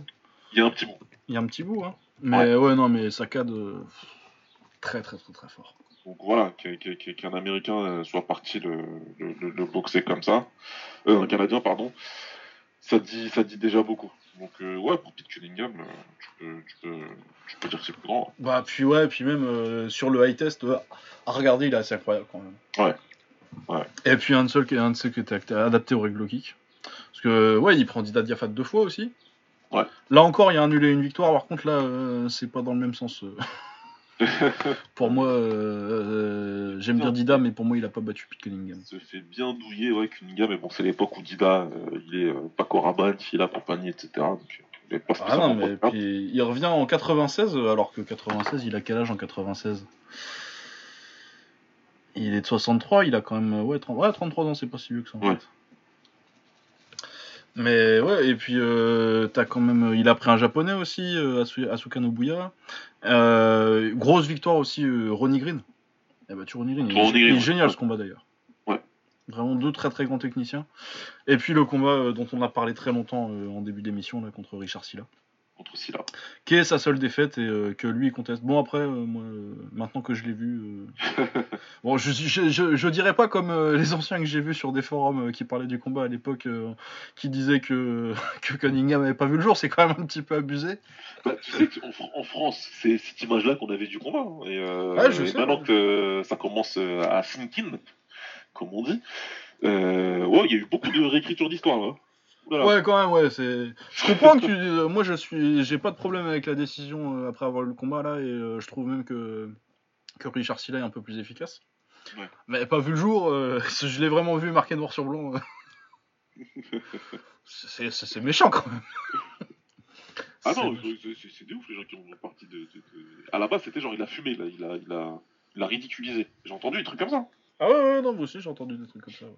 Non, c'est pas. Après, euh, je comprends parce que c'est casse-couille, parce que, euh, bah, comme beaucoup de- d'Américains et de Canadiens à l'époque, euh, ils ont tendance à dire qu'ils ont jamais perdu, quoi. Don Wilson, je l'ai pas dit, mais euh, Don Wilson, euh, son deuxième plus grand fan euh, à Don Wilson, c'est euh, Steven Quadros, l'ancien commentateur du Pride. Ouais. Et euh, directement précédé par Don Wilson. parce que Don Wilson, il a des excuses pour les combats qu'il a pas perdus, quoi. Toujours. Toujours. Il a des excuses pour tout, il est incroyable. Lisez des interviews de Don Wilson, c'est hilarant. Là, tu, tu- tu te demandes comment il rentre dans les, comment il passe les portes pour aller faire Ah ses non, il peut interviews. Ah, il peut pas. Mais très grand combattant, mais ouais, euh, au niveau de l'ego, Don Wilson. Non, mais il est fou. En fait, je rigole. Mais ouais, et puis Cunningham qui va jusqu'à dire, je comprends que du coup t'as la réaction inverse euh, des gens qui ont vu le combat euh, avec euh, Cunningham, parce qu'il y en a beaucoup parlé de dire qu'il s'était fait voler, euh, que sur son site il marque qu'il a gagné, euh, il dit qu'il est invaincu partout. euh, je comprends que ça a énervé et qu'il y ait la réaction inverse, mais pas vu le jour, c'est un petit peu abusé. Non, c'était trop. C'était trop de, de oui, machin. euh, il est trop fort, il a fumé, euh, il a fumé le meilleur de l'époque. C'est con, tu vois, parce que parce qu'il est super fort. C'est un truc de ouf, Richard Silla, il est vraiment super fort, comme disait tout à l'heure. Mais parler comme ça, c'est ça rend pas Ah ça. bah, je vais te dire, euh, Richard Silla, maintenant que je l'ai vu, euh, je le, quand on fera euh, des top 10 de cette caté-là, je pense qu'il y sera, quoi. Ah ouais, ouais, ouais. Je, je- je le pensais déjà avant, j'y réfléchissais déjà sérieusement, mais je me disais que j'ai pas, j'ai pas assez vu contre, contre la grosse, compétition. Mais maintenant que j'ai vu celui contre Kyoji Saito, là, même s'il le perd, euh, parce que c'est un comeback du futur et qu'il a, il a gagné le rematch, Ouais. et euh, que j'ai vu ce combat-là, j'ai aucun doute que c'est un des 10 plus grands de l'histoire, dans Ouais. ces poids-là. Mais ouais, exceptionnel. Et puis, euh, en termes de plaisir à voir boxer, Cunningham, c'est quand même incroyable. Ça, c'est c'est- c'est- c'est- c'est très beau, c'est très efficace. c'est, euh, L'esthétique, c'est pas, euh, euh, voilà, esthétiquement, mais l'efficacité derrière. Il sait boxer en avançant, sait boxer en reculant.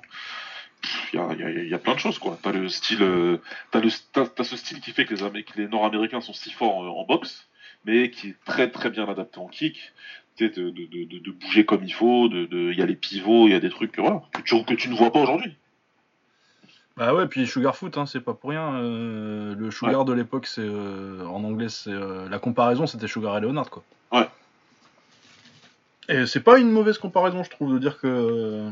Non, non, non, il y a, y y y des choses. Que- Il y a des choses que tu vois, que tu vois normalement qu'en anglaise.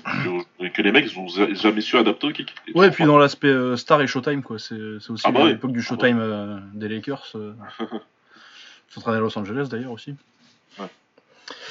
Mais ouais, ouais, du coup, ouais, et puis l'élève de Benny Arcudé, je l'ai pas dit, il s'entraîne au Jet Center. Avec un style très différent de Benny pour le coup, du coup. Je me demande si ça joue pas aussi, ça, euh, dans la perception de Benny. Tu sais, on parlait de son truc où les gens voient plus Benny comme un, comme un style. J'ai l'impression que euh, quand les gens ils parlent de Benny Arcudé, ils imaginent un peu euh, Pete Cunningham en Ouais, fait. Pete Cunningham. Ouais, c'est un peu plus ça. ouais. Parce que lui, pour le coup, c'est vraiment le le truc, euh, le, le stéréotype que tu imaginerais de l'idéal du full du, du kick américain. Ouais. Mais ouais, non, exceptionnel, euh, Pete Cunningham. Euh, de qui on n'a pas parlé encore Curtis Bush, que t'as pas eu le temps de regarder malheureusement Non, et que je vais te pas. forcer, je vais en mettre dans, dans, celle- dans, dans la playlist de jeudi. Ouais, Curtis Bush, très belle moustache. C'est important dans les années 80.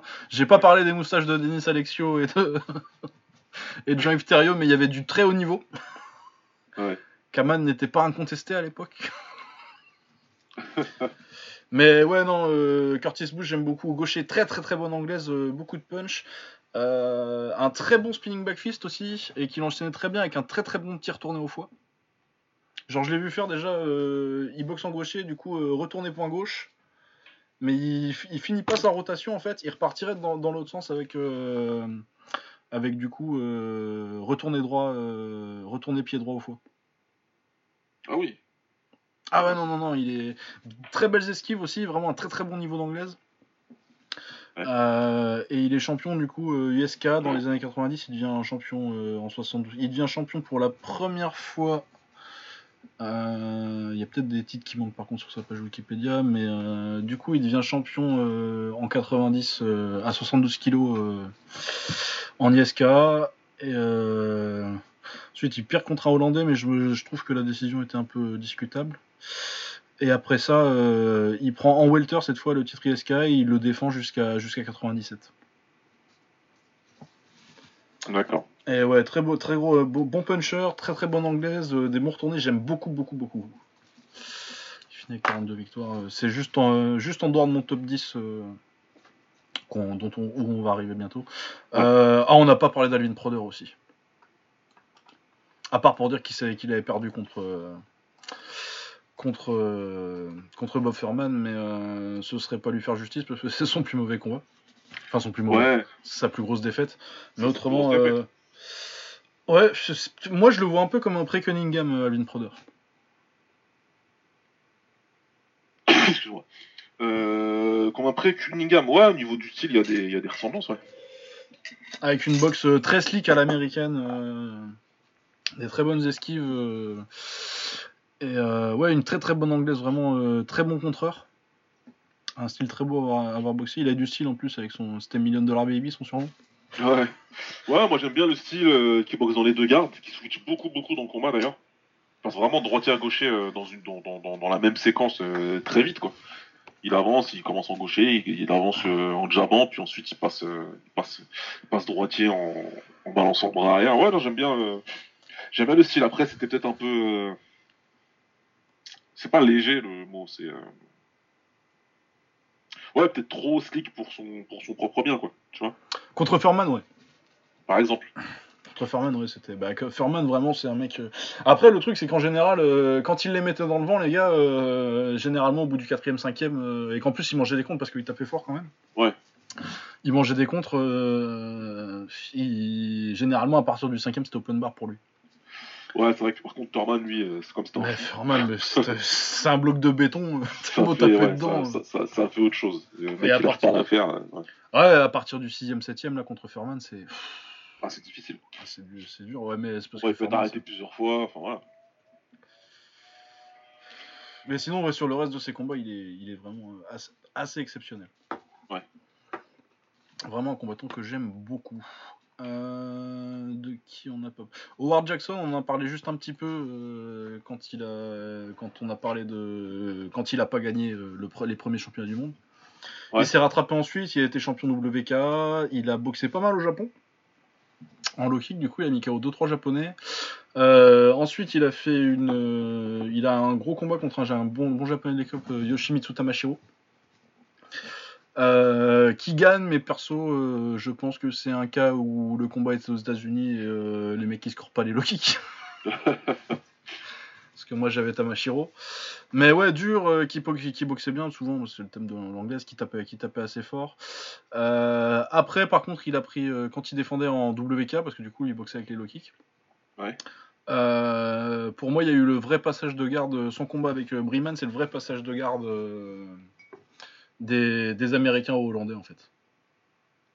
En 85, 84 ou 85. Parce que du coup, comme ça. ah ouais, c'est que bah parce que de toute façon, euh, je crois qu'il meurt en 85 ou 86, euh. Ouais. Donc ouais, ouais, non, c'est quand même assez tôt. Et ouais, c'est le premier combat où tu vois vraiment euh, un top top américain euh, se faire euh, se faire complètement dominer par un mec qui combine euh, qui combine l'anglaise et les low kicks et qui les qui les lit bien quoi. Ok. Et ouais, où vraiment il n'y a pas photo contre. Mais de toute façon, je crois qu'il prend sa retraite après euh, après le combat contre Breeman. Ouais. Mais ouais, non. Euh, D'autres petites mentions rapides. euh, Troy Dorsey, qui était plutôt bon en kick, euh, enfin en, en full, lui surtout. Et euh, qui est, euh, que je mentionne surtout parce que c'était un élève de Demetrius Savanas et que c'est devenu, il me semble, je suis pas complètement sûr que ce soit, que ce soit pas James Waring, mais euh, il me semble que c'est Troy Dorsey le premier qui a été champion du monde euh, en full kick et, euh, et en anglaise. Et en Quand il prend le titre IBF, je pense que c'est contre Jorge Paez. Jorge Paez. Euh, Troy Dorsey, je vais vérifier ça. c'était en plume. Ouais, c'est en plume, ouais. Donc ça doit être lui alors. Donc je pense que c'est ouais, je pense que c'est Paez. Il fait un nul contre Paez en 90. Bah ils se font. C'est la revanche ça non? Le nul. C'est peut-être la revanche, ouais. Non, il perd. Non, il se fait voler. euh, il se fait voler. euh, enfin, il y a une décision euh, partagée très discutée en 90 et un rematch où il, font, où il fait nul en 80 en 90 encore. Mais il prend le titre à un moment. Je dis pas de conneries. Il est champion du monde. Si, si, si, si, il a été champion. Sûr et certain qu'il a été champion, mais c'est pas contre lui alors. C'est pas contre lui. Ah euh, non, mais c'est un titre si c'est un titre IBO, euh, ça change les choses là, c'est n'importe quoi ça. Ah non, si, a été IBF contre Rangel. euh, J'allais dire c'est la ceinture rouge, donc c'est la Ouais. IBF. C'est IBF contre, contre Alfred Rangel en 91. Du coup, après son nul Ah, voilà. contre, contre Paez, il reboxe. Ouais, je pensais qu'il la prenait contre Paez parce que euh, hon- honnêtement, il doit en gagner au moins un des deux. Mais non, ouais, il la prend contre Rangel en, en 91. Ouais. Il la perd immédiatement après parce que euh, il était pas si fort que ça, honnêtement. Non, non, il était pas si fort que ça. Et puis euh, à un moment, il se trouve à boxer de la Hoya, je sais pas quand. Alors c'est du coup, ça a fait combien de temps après ça? Ah, ça, c'est 93 qui boxe de la Hoya. Ah, c'est bien plus tard quand même. Bah oui, parce que De La Hoya, il passe en pro en 80, après Caravido posté en pro euh, soit fin 92, soit début 93. Parce que c'est après, Ouais. euh, c'est c'est à Barcelone ouais, qu'il a, qu'il a sa médaille d'or. Ouais, c'est c'est Barcelone 92. Ouais. Oui, oui, il se fait arrêter en un round aussi contre De La Hoya. Mais déjà, il commence à être sur une série de défaites. Il a perdu ses 4, 4, 4 de 5 derniers combats. Il a boxé contre Jesse James Leja aussi. Ah ouais? Ouais, ouais, ouais, juste deux combats avant. euh, Ah, c'était avant de la Hoya en plus? Ouais, ju- deux combats avant De La Hoya en 92 en octobre. Il, il perd contre. Il se fait Ah, arrêter. les bâtards, du coup, ils l'ont fait prendre Oscar, histoire de dire Oscar, t'as vu, il... Ah, bah Oscar, en, c'était. c'était va... en montant, il va un champion. Ah, c'est Ouais. des bâtards. Ah, c'était son huitième combat, Oscar. Ouais, J'espère qu'il a pris une bonne pièce. bon. Ah, bah j'espère, ouais. non, ouais, ouais, il a boxé Gabriel Ruelas aussi. Ah ouais, pour sa guerre contre- bien plus tard alors. Ah, ouais, non, en 98, ça. Purée. Il a boxé Khalid Railou en full aussi. Euh, ouais, ça, je savais ça. Il semble pas j'ai vu que la fin. J'avais vu une interview de Railou, euh, mais qui date. Mais ouais. Mais ouais, non, non, Troy Dorsey. Et du coup, moi, moi, ce qui me fait. Ce qui me. Ce qui me choque avec la carrière de Dorsey, c'est que je me dis que. Parce que du coup, j'ai vu pas mal de sa carrière en full et, et en anglaise. Ouais. Et je me dis. euh, Ouais, mais son prof, il était quand même vachement plus fort quand même.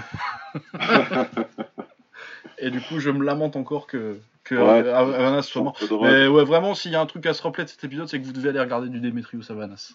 Ouais, il faut y aller. Parce que lui, pour le coup, euh, encore, tu sais, euh, les... ah, on n'a pas parlé de Rico Fous encore. Non, non, non. Après, les, les, les, les noms plus ronflants, de toute façon, ils arrivent, mais. Ah bah de toute façon on a déjà fait quasi tout, tout, tout mon top 10 là. Ouais. Euh, puis on va faire après euh, l'ère moderne, c'est quand même des mecs qui se, qui se mentionnent un petit peu. Dans le pied-point américain.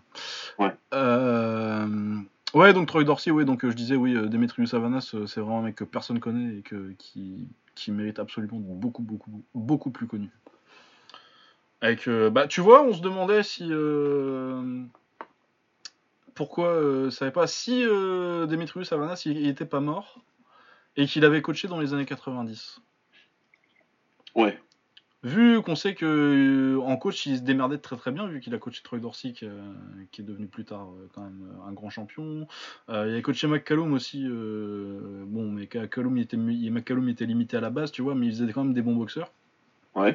Je me demande si lui c'est c'est pas le profil euh, de coach qui a manqué et qui aurait pu. euh, Moi, c'est ça que c'est là où je veux en venir. euh, ouais, c'est vrai qu'on n'a pas développé, on a moins développé qu'en en antenne.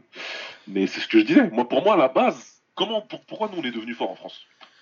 Et pourquoi on est toujours fort Bah parce Parce que. qu'on a eu des, on a eu les Desjardins, hein, on a eu les Pachi, etc. Les mecs, ils ont été. Et en fait, chaque mec qui a été super fort, il est venu, il a, il a transmis. Ouais, ouais. Et puis en plus, euh, je pense qu'avec la France, t'as aussi l'aspect euh, que c'est une scène très très très variée. Ouais. Il y a tout. euh, On, a la- on, a- on est fort en savate, on est fort en karaté. Enfin, on- dans chaque discipline importante des arts martiaux, on a une, au moins, à minima, une grosse tête, à minima.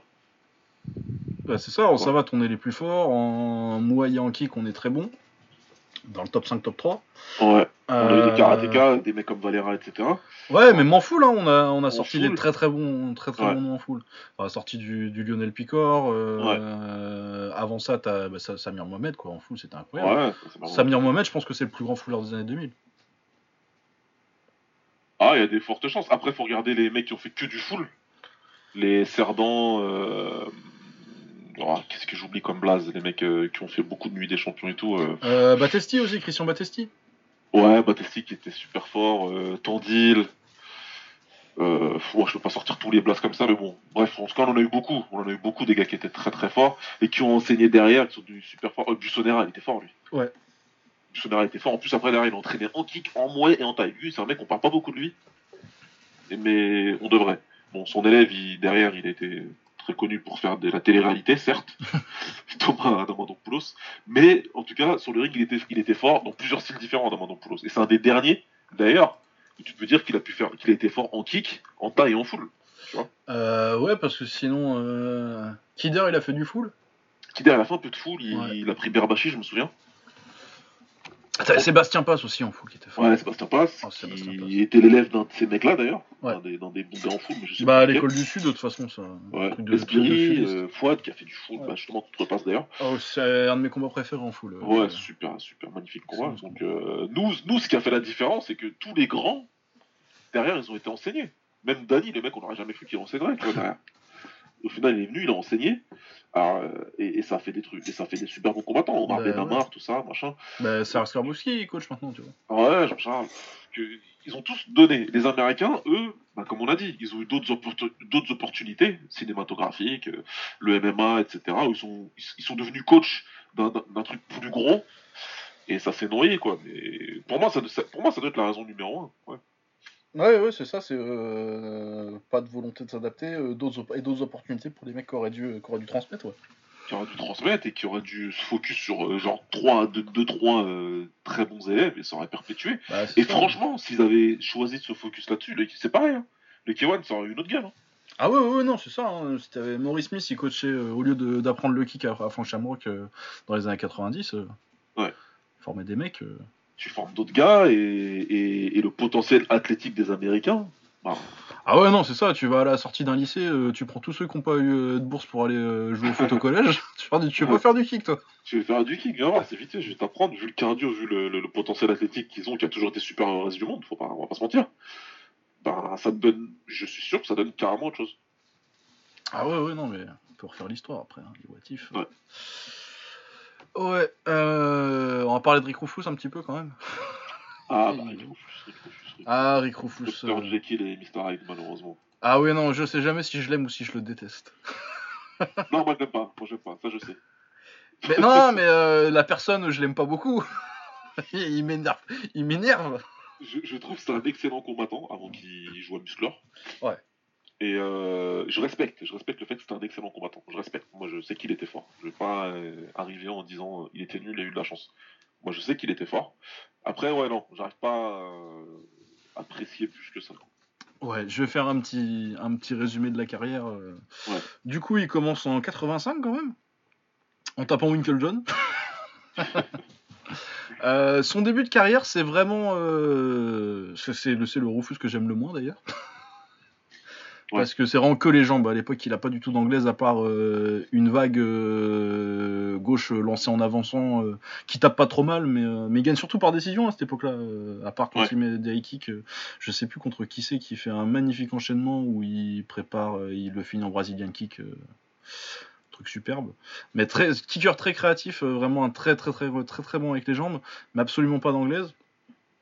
Donc euh, il arrive à 25 victoires euh, assez tranquillement euh, sans, en prenant des titres américains. Ouais. TKC et kick. Enfin, K-I-C-K quoi. Qui fait faire des acronymes à la con, ils avaient 30 fédés à l'époque vers la fin des années 80. euh, Ouais, ça disait. quand, avant que la PK se retransforme en ISK et redevienne un petit peu le standard.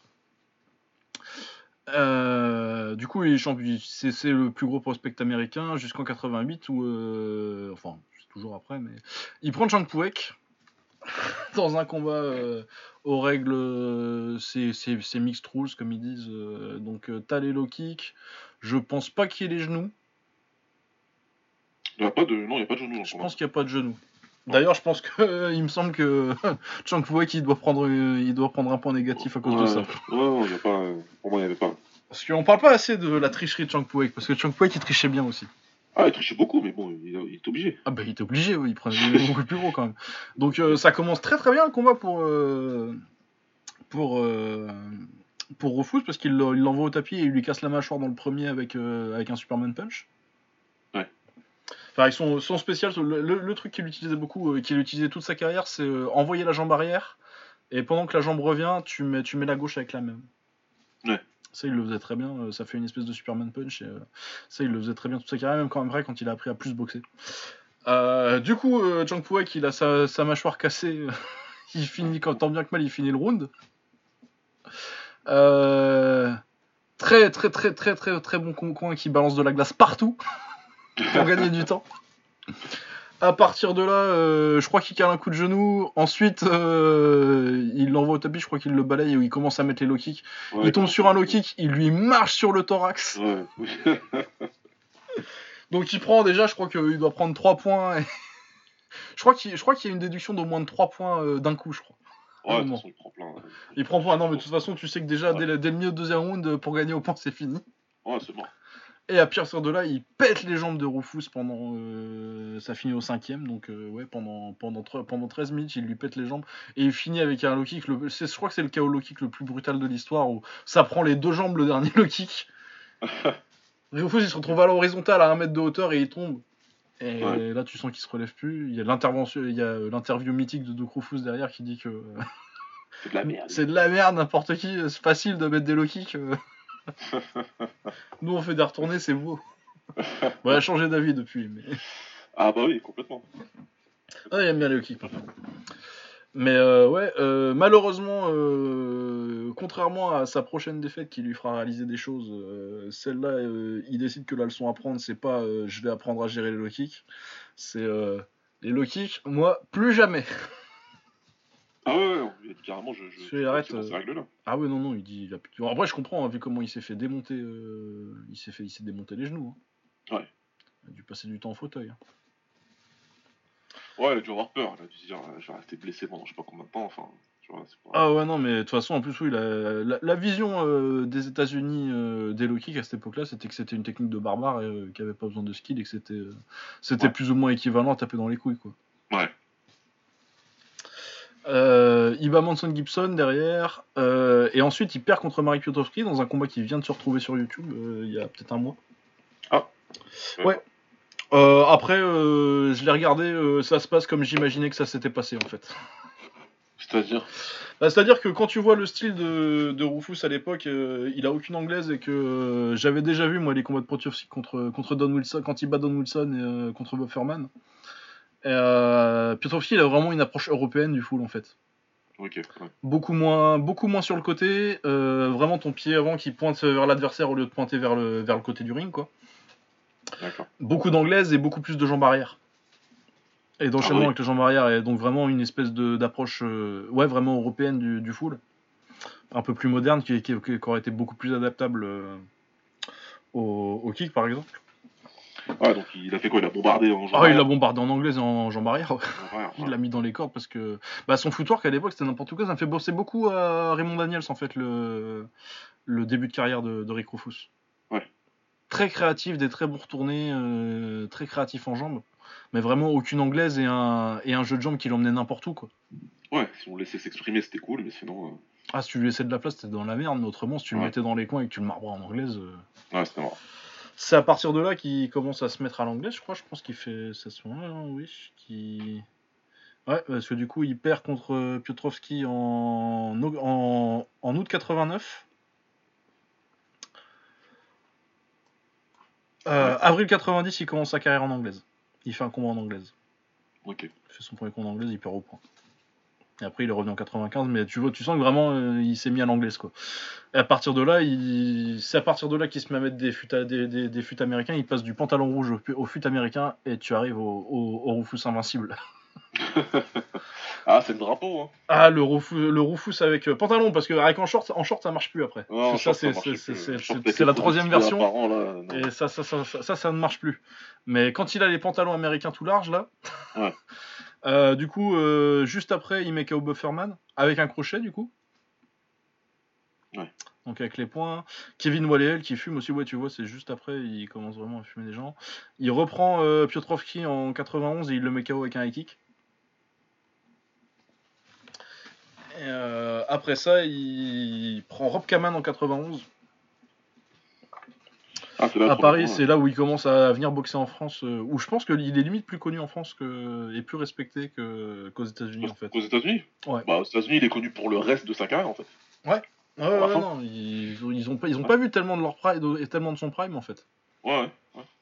Parce qu'il est revenu, euh, donc euh, son prime pour moi c'est le début des années 90 jusqu'à 94. Mais du coup, ouais, il boxe, euh, il boxe Kaman en France, il boxe Koust en France. Euh, Jersey Long, il le boxe au, au Québec, mais à part ça, tu vois, euh, il y a que Michael McDonald à, à ce- à cette époque-là qui, qui boxe aux États-Unis, quoi. Ok. Qui met KO très salement d'ailleurs. en 43 secondes. Et ouais, à partir de là, il combine. euh, il est encore en lourd léger à l'époque. Donc vers euh, 80 kg à peu près. Ouais. Et euh, c'est là qu'il développe son anglais et qu'il se rend compte qu'en plus, euh, en plus euh, du fait qu'il en avait besoin, il se rend compte qu'il punch très salement avec sa gauche. Ouais. Il fait un très très bon combat contre Kaman. le premier, c'est un no contest officiellement parce que pendant le meilleur round de Kaman, le- il a duré qu'une minute. Mais sinon, le reste du combat, c'est quand même une victoire assez large pour, pour, pour Rufus. Ouais, normalement, ouais. Ensuite, il prend euh, Oust euh, en full également parce que à cette époque-là, il boxait pas avec les low kicks. hein. Du coup, c'est quand... il y a quand même un astérisque à mettre sur la, sur la, sur la victoire contre Kaman et Oust. Bah, Ça m'énerve, moi, qu'il ait pas voulu. euh. Il les a pris dans, dans ses règles préférentielles. Oui, bah puis surtout que euh, c'est des mecs qu'on appelait Monsieur Low Kick, quoi. Ouais. Donc bon. Surtout, encore Ernest Oust, je comprends, mais ce qui m'énerve vraiment, c'est pour Kaman parce que Kaman était déjà en fin de carrière et, et Kaman, il est tellement adorable. Bah, c'est clair, mais après, Kaman, c'était son, son problème, entre guillemets, lui, c'était de dire, moi, je te prends dans tes règles. Bah, généralement, il leur disait. euh, le truc, c'est cool, c'est que euh, bah, il était trop courageux, Kaman. Kaman, il leur disait à chaque fois euh, Moi, je vous boxe, euh, on fait un- je vous, ce que je vous propose, c'est qu'on fait un double, un double contrat. Je te boxe Ouais. dans tes règles et on fait la revanche dans les miennes. Après, on fait la revanche, quoi. Sauf que la revanche, il la voyait jamais. Mais sauf que la, la revanche, tu la voyais jamais, et puis comme Ouais. lui, de toute façon, c'était un boxeur dans l'âme, il disait Bon, bah, je te reprends dans tes règles, j'en ai rien à foutre. Ouais. Bon, le rematch pour euh, Kaman, ça s'est pas bien passé, il se met KO deuxième. bien. Ouais, c'était déjà en 94. Ouais. Et puis, euh, par contre, euh, il a fini par le payer. Ah bah, il fallait bien, quand même. Du coup, euh, euh, c'est dès, qu'il a mis le short. hein. Short avec protestibia rouge apparent, c'était non. Ah Faute non, c'était non. été- Faute de goût qui a été punie. Non, et puis surtout beaucoup, beaucoup, beaucoup de muscu. Ah bah ouais, là, il a Ce, qu'on appellera changé. pudiquement de la musculation. Ouais, elle avait pris beaucoup de masse musculaire et ça a été euh, une très mauvaise idée. Bah oui, parce que ça ralentit complètement et du coup, il a toujours l'anglaise et il tape toujours comme un bœuf. C'est Ouais. pas pour rien qu'il enverra euh, le banner au tapis euh, en 97. Mais par contre, euh, il a plus aucune vitesse dans les jambes, quoi. Non, tu sens qu'il peut plus bouger, qu'il est complètement pâteau, qui ouais, ça a tout changé. Ça a tout changé à sa part, ce qui faisait qu'il était fort en fait. Ah ouais, parce qu'il bougeait très très très bien. Ouais. Ouais, non, son anglaise, elle était incroyable. Euh, s'il avait, s'il savait gérer le low kick en plus, intouchable. Ah ouais, S'il esquivait très bien, euh, il compterait bien aussi. euh, et puis surtout, il avait le punch dans la gauche. euh. Ouais, Ouais. donc euh, Oust euh, le dégomme avec un high kick euh, en 94 à Marseille. Ensuite, euh, il prend le titre en full contact, il monte en lourd et il prend le titre en full euh, ISK en 96 contre, contre un Biélorusse tiens, que je connais pas. Enfin, que je connais pas si parce que j'ai vu le combat, mais euh, je, le connais pas pour autre chose, Igor Sharapov. Ouais. Et à partir de là, euh, il se rend compte que s'il veut continuer à faire de la thune, bah, il n'y a pas 36 solutions, faut aller au K1. c'est le K1, c'est le kick et les lourds, et les lourds en plus. Ouais, du coup, il monte, il prend direct le banner en 97. Euh, il se fait arrêter sur, euh, sur low kick. Mais pas avant d'avoir envoyé euh, Jérôme au tapis quand même. Ah ouais, il passe pas loin de gagner. hein. Ah ouais, non, non, il lui fait vraiment mal avec la gauche. Ouais. Mais bon, les low kicks euh, sera toujours un problème. Ensuite, il gagne, il gagne un, un K1 euh, Ve- Vegas. En 98, euh, il bat Fernandez, Jérôme Turcan quand même. Curtis Schuster. Ensuite, il se fait encore fumer avec les low kicks contre Filio. Ouais. Bon, en 99, il bat euh, un Longinidis en bout de course. Voilà, il finit. Sa meilleure victoire en règle kick d'ailleurs, je pense. Ouais. Euh, il perd contre Cyril Diabaté qui bah, lui fait pareil, euh, mal en low kick et en genou.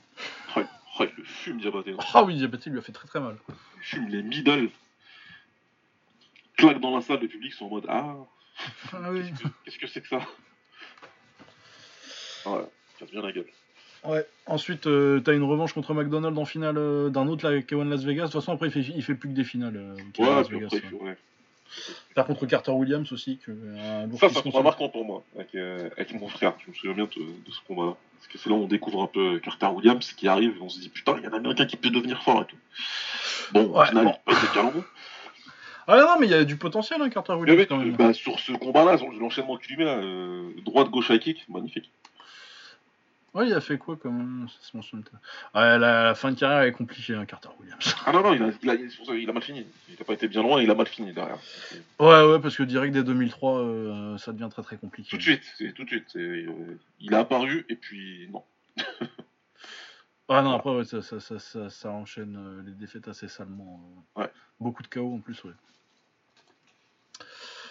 Euh, ouais, donc ouais, non, Rick Rufus, euh, bon, après, il finit, euh, il vivote au K1. euh, il y a un combat contre Musashi qui perd, il gagne contre Akebono. Ouais, super. Grosse victoire. Ah, il y a un comeback en 2012 aussi qui est. il gagne contre Mikey Mo quand même. Ah, il bat, c'est aussi aux States. Ouais, ouais, c'est c'est la période K1 globale là. Ouais, Un ouais. truc un peu pourri. Ouais, il le bat. Et Ouais. après, il fait un nul contre James. Oui, c'était compliqué. euh, quand, quand ils annoncent, moi je me rappelle euh, la réaction, ma réaction sur internet quand ils annoncent euh, un K1 Grand Prix et que leur combat star c'est Mighty Mo contre, contre Rufus. contre Rufus 2012. euh. Ah, on est au fond du trou. Ah ouais, non, c'était oui, c'était compliqué. C'était pas, du K1. pas la meilleure période du K1. hein. Ah non, non, c'était la, c'était la merde.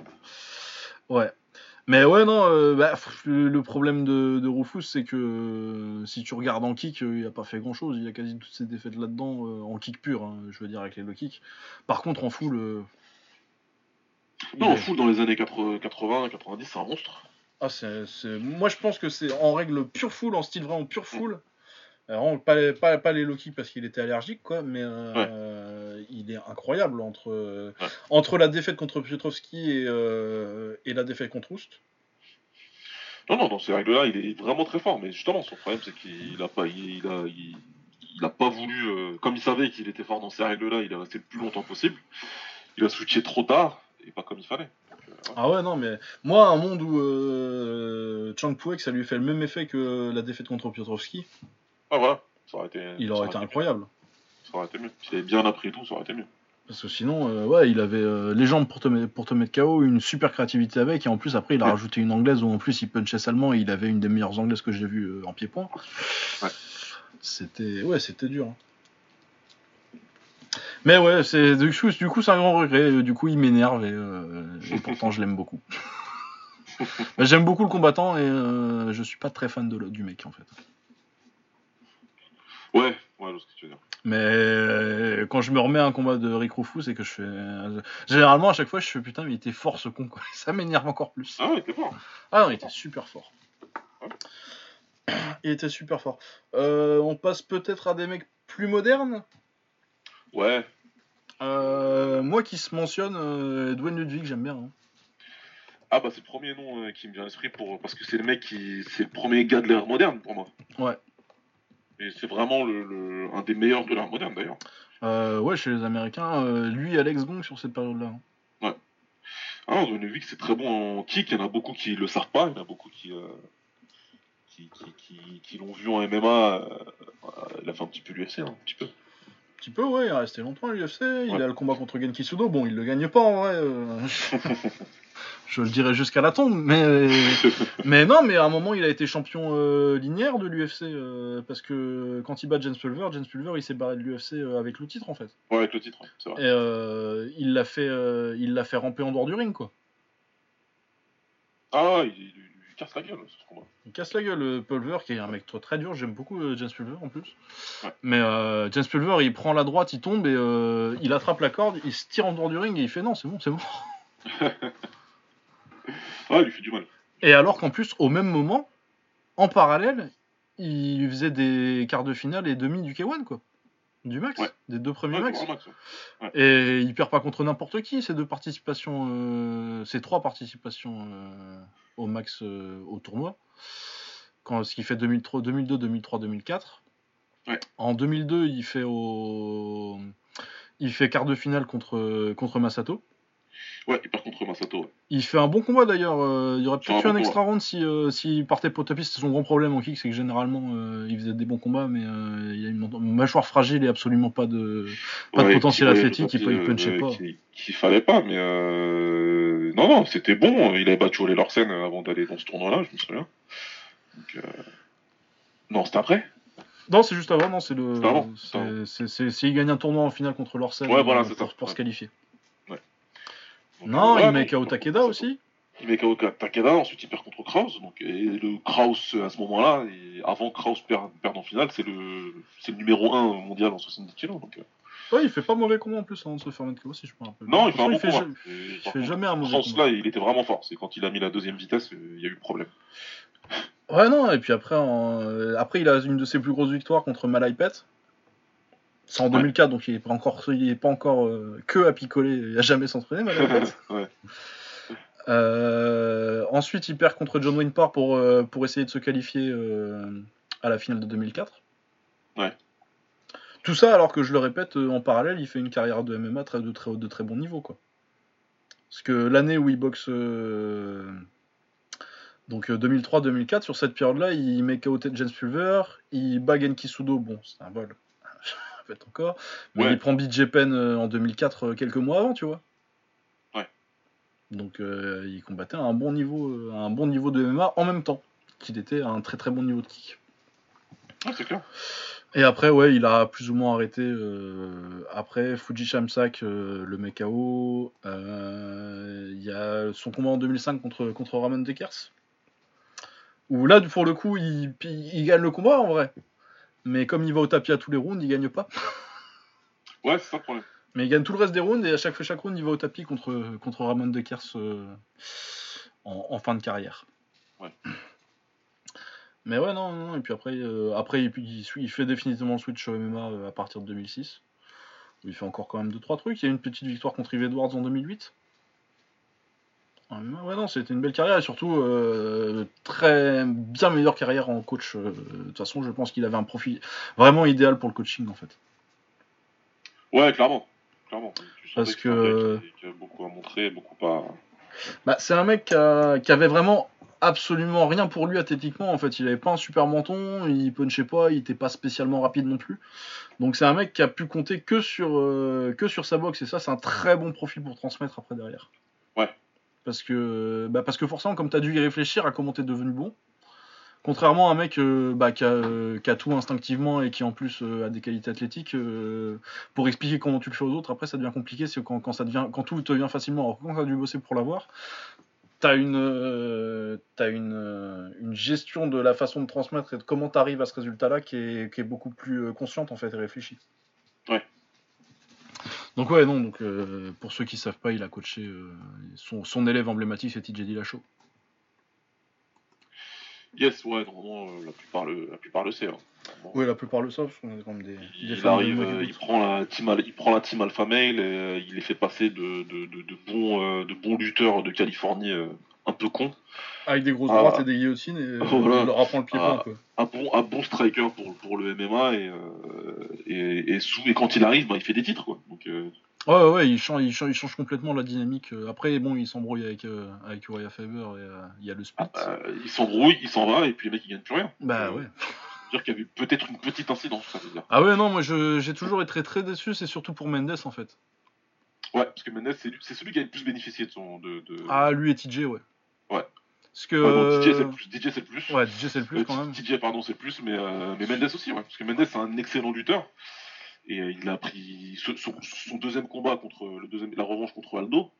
C'est parce que Ludwig lui a donné beaucoup de clés pour, Ah ouais, ouais, non, mais. pour faire très bien debout. ouais. Ouais, non, mais de- c'était devenu un très bon. Il, avait une très bonne anglaise après, il travaillait très bien le corps. Ouais. Et moi, ce qui me revient surtout quand je pense à ça, c'est le finish contre Clay Guida. Ah oui, ouais. c'est du, c'est de l'instinct de tueur du niveau de ouf. Ouais, c'est clair. C'est vraiment, il lui laisse. euh, il jamais, il. Bon, allez, Vandamery, euh, il smother, euh, tu sais, son. Ouais, il, il brouillonne son travail, tu sais, à- Ouais, ouais. en se mettant trop près.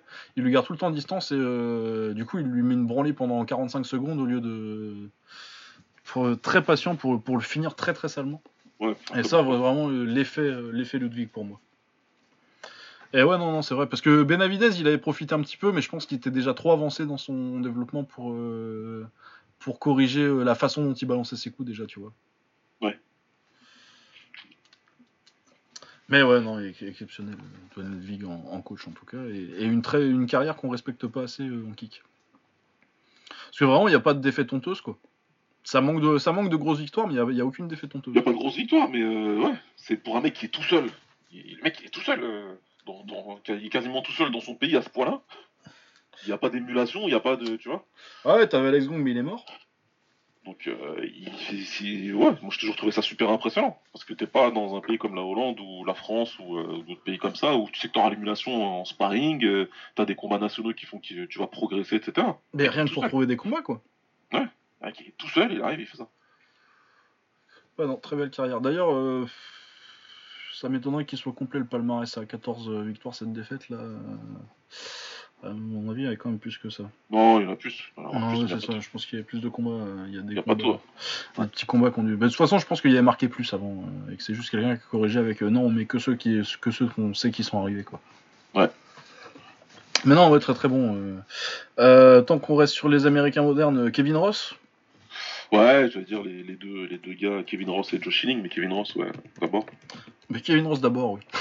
Je préfère largement Kevin Ross. Ouais, ouais, c'est clair, c'est clair. Kevin Ross, ouais, c'est un très bon combattant, qui a fait le, le plus gros de sa carrière en Muay Thai, lui, par contre. Ouais, c'est vraiment spécialiste de la taille. lui. Ouais, lui, c'est vraiment. Tu sens le passionné en plus. Ouais, c'est un mec ouais, c'est un qui, vrai. qui, qui aime beaucoup ça et qui s'est mis dedans, qui c'est un vrai, c'est un des rares américains qui est vraiment fimeux, qui a choisi de, de, de- de combattre comme ça, de, de privilégier la technique. Ça lui a peut-être euh, porté préjudice dans certains combats d'ailleurs, hein, parce que bon, Ouais. euh, parce que bon, euh, tu peux pas jouer fimeux comme ça avec certains combattants que tu, certains combattants de taille surtout que tu vas affronter. Ouais, un Sen- Senchai au hasard. Sanchez, Sakaldao, enfin voilà, il a pris, il a pris des, justement, il a pris des très bons combattants. Ouais. Pour moi, c'est trois, les, les, les trois gros noms qu'il a pris, ça va être Senchai, Sakaldao et, euh, et Tet- Tetsuya Yamato. Tetsuya Yamato, ouais, deux fois. Très bien le premier combat d'ailleurs. Super, ouais, premier combat. Super. Le deuxième, euh, c'est compliqué. mais- Ah, Tetsuya, il est revenu moins. euh, Il, il est venu, il, est- il est revenu plus, plus énervé. Ouais. Et euh, mais voilà, ouais, non, Kevin Ross, très bon combattant, fimeux. Ouais, très fun aussi. Les combats contre Ouais. Matembri sont vachement bien. Ouais. C'était fort Matembri aussi, euh, avant de disparaître. Ah, pas- il a fait disparaître l'autre. euh, comment il s'appelle? Ah, Van Roosmalen. Andros Valen, ouais. Mais euh, ouais, c'est un bon combattant. Ouais, pareil, ça manque un peu de grosses victoires, mais euh, c'est un mec qui a été boxé les meilleurs et qui a pas été ridicule et, euh, qui était vraiment très, pour le coup, il est très beau à avoir boxé, même maintenant, euh, alors qu'il est vieux. Ouais. Il est vraiment, vraiment un beau boxeur, très fimeux. J'aime beaucoup le voir regarder. Et puis en plus, fimeux, agressif en fait. Parce Ouais, que ouais, c'est un fimeux, mais son combattant préféré, c'est Pansane, quoi. Ah non, il avance, il beaucoup de coups, il- mais il fait ça bien proprement, donc. euh, bon combattant à regarder. ouais. Ouais, bon, maintenant, euh, je, crois, je pense qu'il boxe encore euh, au Bellator, mais. Ouais, il a dû boxer récemment au Bellator, je sais pas quand, mais ouais. En tout cas, il était sous contrat avec eux. Donc, euh, Ouais, il a eu une grosse victoire, contre, de grosses défaites contre Varga. C'était le même combat de, que contre. Que, c'est, même que le premier contre Yamato, mais en kick. Avec des Ouais. crochets à la place des, à la place des coudes. Ouais. Non, sinon, autre américain moderne qui se mentionne, euh, on n'est pas très fan ici, mais. Euh, il- Bah, Joe Schilling, quand même, hein. hein, Joe Schilling. euh. T'es obligé de mentionner parce que parce qu'il a fait une vraie carrière en taille et en kick, pour le coup. Surtout en kick. Euh, mais il a fait des commentaires et il a battu Kao Clay par KO. Ouais, Kaokla, il était bien. Il était, Encore, le- un, était un, bien Krami Clay. Krami Clay, ouais. Il était bien, bien, bien cramé, Kao Clay. mais- Ouais, il était croustillant, ouais. Ouais. Ah ouais, il était, il était fini de fini, mais bon, il le bat, il le bat. Ça le lance un peu derrière dans ce cas international. Derrière, il perd deux fois contre Simon Marcus, dont un euh, qui était très controversé. Ouais, la deux- le deuxième. combat euh, est très controversé, ouais. Ouais, il bat Ouais. Karapetian quand même. Ouais, il bat Carapet. Après, il, au Glory, c'est un des premiers mecs du. C'est quand le Glory s'installe, hein, c'est un, des... c'est un des fers de lance du Glory. C'est un des mecs qui a permis au Glory de s'installer au State. Ouais. Clairement, faut lui rendre, faut lui rendre ce qui lui appartient. Bah oui, non, il, mais. gagne, euh, il gagne un des premiers gros tournois, euh, comment ils appelaient ça, Last Man euh, Standing? Non, il gagne, il gagne pas la semaine standing, il gagne. euh, il gagne. Ah non, il gagne le tournoi middleweight en fait. tournoi à 4, ouais. euh, Ouais, voilà, ouais, ouais, ouais. Où il bat Ken Goshimizu. Bon, c'est pas ouf, Ouais. Ken Goshimizu, Non, mais, Last Man Standing, il perd justement. mais il prend Artem, Le- Artem Levin. Ouais, il prend Artem Levin deux fois. Bah, une fois, il le bat de Ouais, manière très controversée justement au final hein. du, du- du tournoi à 4. Ouais, il n'y avait, pas de knock- il y avait pas de knockdown, arrêtez. Il n'y a pas de knockdown, mais bon. Ensuite, derrière, il. euh, Tiens, je vois euh, Wayne Barrett, j'avais oublié celui-là. Ouais, il perd contre Owen Barrett, et pour moi, il perd les deux fois contre Owen Barrett. Ouais. Qui est un bon combattant, euh, dommage. euh, Jusqu'à ce que ça s'écroule, ouais. Pas assez focus ce mec-là, mais. Ouais, bah puis il a payé une fois qu'il a dit que euh, les Européens fallait qu'ils viennent se prouver aux, aux États-Unis et Ouais, le, le FC Karma était très méchant avec lui. le- ils l'ont mal pris. ils l'ont mal pris. Mais ouais, beaucoup Ouais. de temps, j'y croyais beaucoup, moi, Owen Barrett à l'époque. Non, non, c'était un bon, c'était un bon. Il perd, il perd contre des bons combattants. euh, En dehors de, de sa merde qu'il avait fait contre. Comment il s'appelle, un combattant de MMA Contre Jacobi, ouais. Jacobi, voilà. Mais non, non, il, fait des, il, fait, il faisait des bons trucs. Mais Schilling, non, Schilling, c'est un bon, c'est un mec qu'on n'apprécie pas spécialement, mais, euh, mais qui a fait des trucs euh, Ah, puis Action Fighter aussi. hein. intéressants. ouais, Il se passait toujours quelque chose dans ses combats. euh, il a des, des, des bons combattants à, à son tableau de chasse. Il a mis KO Simon Marcus après derrière, je me Ouais, grosse guerre en plus, hein, qu'on Ah ouais. cette année-là, je crois. Ouais. Ah, puis ouais, non, c'est vrai, c'était un super combat. Ouais, ouais. Donc, euh, donc voilà. C'est un mec euh, qui se respecte quand même, même si on n'aime pas trop, et que Isaki Kato nous a bien fait plaisir. Ah, la, dou- la doublette Isaki Kato, euh, Magnifique. pas mal. Donc euh, voilà quoi. Non, mais du coup, maintenant qu'il a un peu payé, euh, je, le, trouve- je, Ouais, ça va. je le supporte un peu plus maintenant. Ça va. Non, puis il a battu Verlinden quand même, qui est en bout de Ouais, Verlinden. ouais. Par contre, c'était pas au Glory, c'était au Glory? Non, c'est au Bellator Kickboxing, ça, c'est en Ah, c'est 2017. Bellator. Mais euh, du coup, après, maintenant, il est reparti en MMA, ça se passe euh, avec des, des résultats mitigés. Ouais. Il s'est encore fait mettre KO là, mais ouais, le truc, c'est qu'il a pas de menton, quoi. Ouais. Euh, un de ces mecs-là, un petit peu au style justement bizarre hybride, bah, c'est Kayo Lembek. Ouais, Lui aussi, j'aime pas trop le style, ouais, c'est plus. Mais- euh, ouais, c'est un style taille bizarre, quoi. mais j'admets l'efficacité. Ah ouais, C'est non, un, qui est- ouais, c'est un mec qui s'est formé au MMA, mais qui est tombé amoureux du, de la taille apparemment. Qui est tombé amoureux du Muay. Il s'est dit, je vais, je, vais, je vais me concentrer sur le Muay Thai, et ça, mais qui a des très bons coudes. Ouais, bon genou aussi. Ouais, bon genou, bon coude, bon euh, corps à corps, bon euh, combat euh, à mi-distance et qui s'en est bien servi. Il a battu Grégory Choplin. Ouais, c'est vrai ça. Ouais, c'est moi c'est là où il arrive, où il arrive sur mon radar. hein. Je le connais pas avant du tout, pas du tout, du tout. Et d'un coup, euh, je dis ah comment ça rien Mais un Américain il a battu Grégory Choplin. C'est- la réaction que j'ai eue, euh, la vraie réaction. Je dis comment ça? C'est pas possible. Puis je vois le combat et je vois qu'en fait c'est mérité. Il y a pas, il y a pas grand. Même si c'est un style pas beau, il il a, il a gagné le combat. En plus Grégory Choplin c'est un mec qui était très très fort encore à corps en plus. Donc c'est pas. Ouais, c'est pas, euh, c'est pas le battre euh, Chopin en taille et au, et au clinch. Euh, et, et en plus, dans ce style-là, tu te dis, oula, ouais, d'accord. Mm, Ouais, ça, ça se respecte. Et donc, ouais, il est monté, hein, il est monté, il a battu Jordan Watson, euh, il perd contre, contre Holsken. À l'époque, vous avez essayé de refaire la, la, la première ligue. Mais, mais ça n'avait pas tenu, ce qui est très dommage d'ailleurs. Ouais, il y a eu des cool. Il y a eu des, il y a eu un Liam Harrison contre Kamal euh, à ce truc-là. Ouais. Ouais. Ah, il y a eu des bons, il y a eu des bons petits trucs. Il y a pas eu un Boaka au piqué peut-être aussi. Euh, Boakao Piqué, non, ça c'était euh, c'était en slam, ça. C'est en- T'es sûr que c'est en slam? Le Boakao Piqué, ah, c'était au slam, j'y étais. ah, Bon bah ouais alors. C'était le slam, c'était slam avec les grands shorts. Je si je, je- je t'ai fait une mon, mon patron en Allemagne là qui te dit. Vous avez su, ils sont boxés avec les cloquis qu'on fout ses cabanes. Ouais, celui-là, j'y étais, le Boakao, le Piqué. Tout le monde Ah ouais, bah, je sais pas, je- sais pas quel combat de piqué c'est. Je sais qu'il a fait la, la moitié de Premier League piqué, mais je sais plus contre qui du coup. Euh, il y en avait plein dans la, dans la Moto Premier League. Il y avait vraiment des, des, des bons combattants. euh. Il y Ouais, avait Valentina. Valentina aussi, elle y était. Enfin, il y avait beaucoup de. Ouais, ils ont mis les vidéos il y a pas longtemps d'ailleurs. euh, leur chaîne Ah ouais YouTube, il a ressorti une. Ouais, ouais, Ah, je savais pas. l'année dernière. Euh. J'aurais bien aimé les, les revoir ces combats-là. ouais. Ah bah du coup, ils y sont. Il y a le Ah. Harrison contre Kamal, euh, je crois qu'il y a ceux d'Olsken. euh. Ah, plein Il devait y avoir Nathan Corbett, je crois aussi. Ouais, c'est possible, ouais. Mais je sais qu'il y en a, qui- il y en a qui sont ressortis euh, d'une chaîne officielle qui, je sais pas, il y a quelqu'un qui a, qui a- qui a trouvé les vidéos et qui les a remis, euh, Ok. qui a- que tu dois avoir officiellement les droits. Du coup, ouais, je sais pas parce que ça fait quand même euh, 10 ans maintenant, mais c'est ressorti genre l'année dernière quoi. Je vais taper ça. Donc, ouais, en tout cas, LMB, quoi, c'était un bon gars. Et puis après, il a aussi participé au tournoi, euh, au tournoi du Glory. À 70 kilos. Ouais, le premier là, le slam.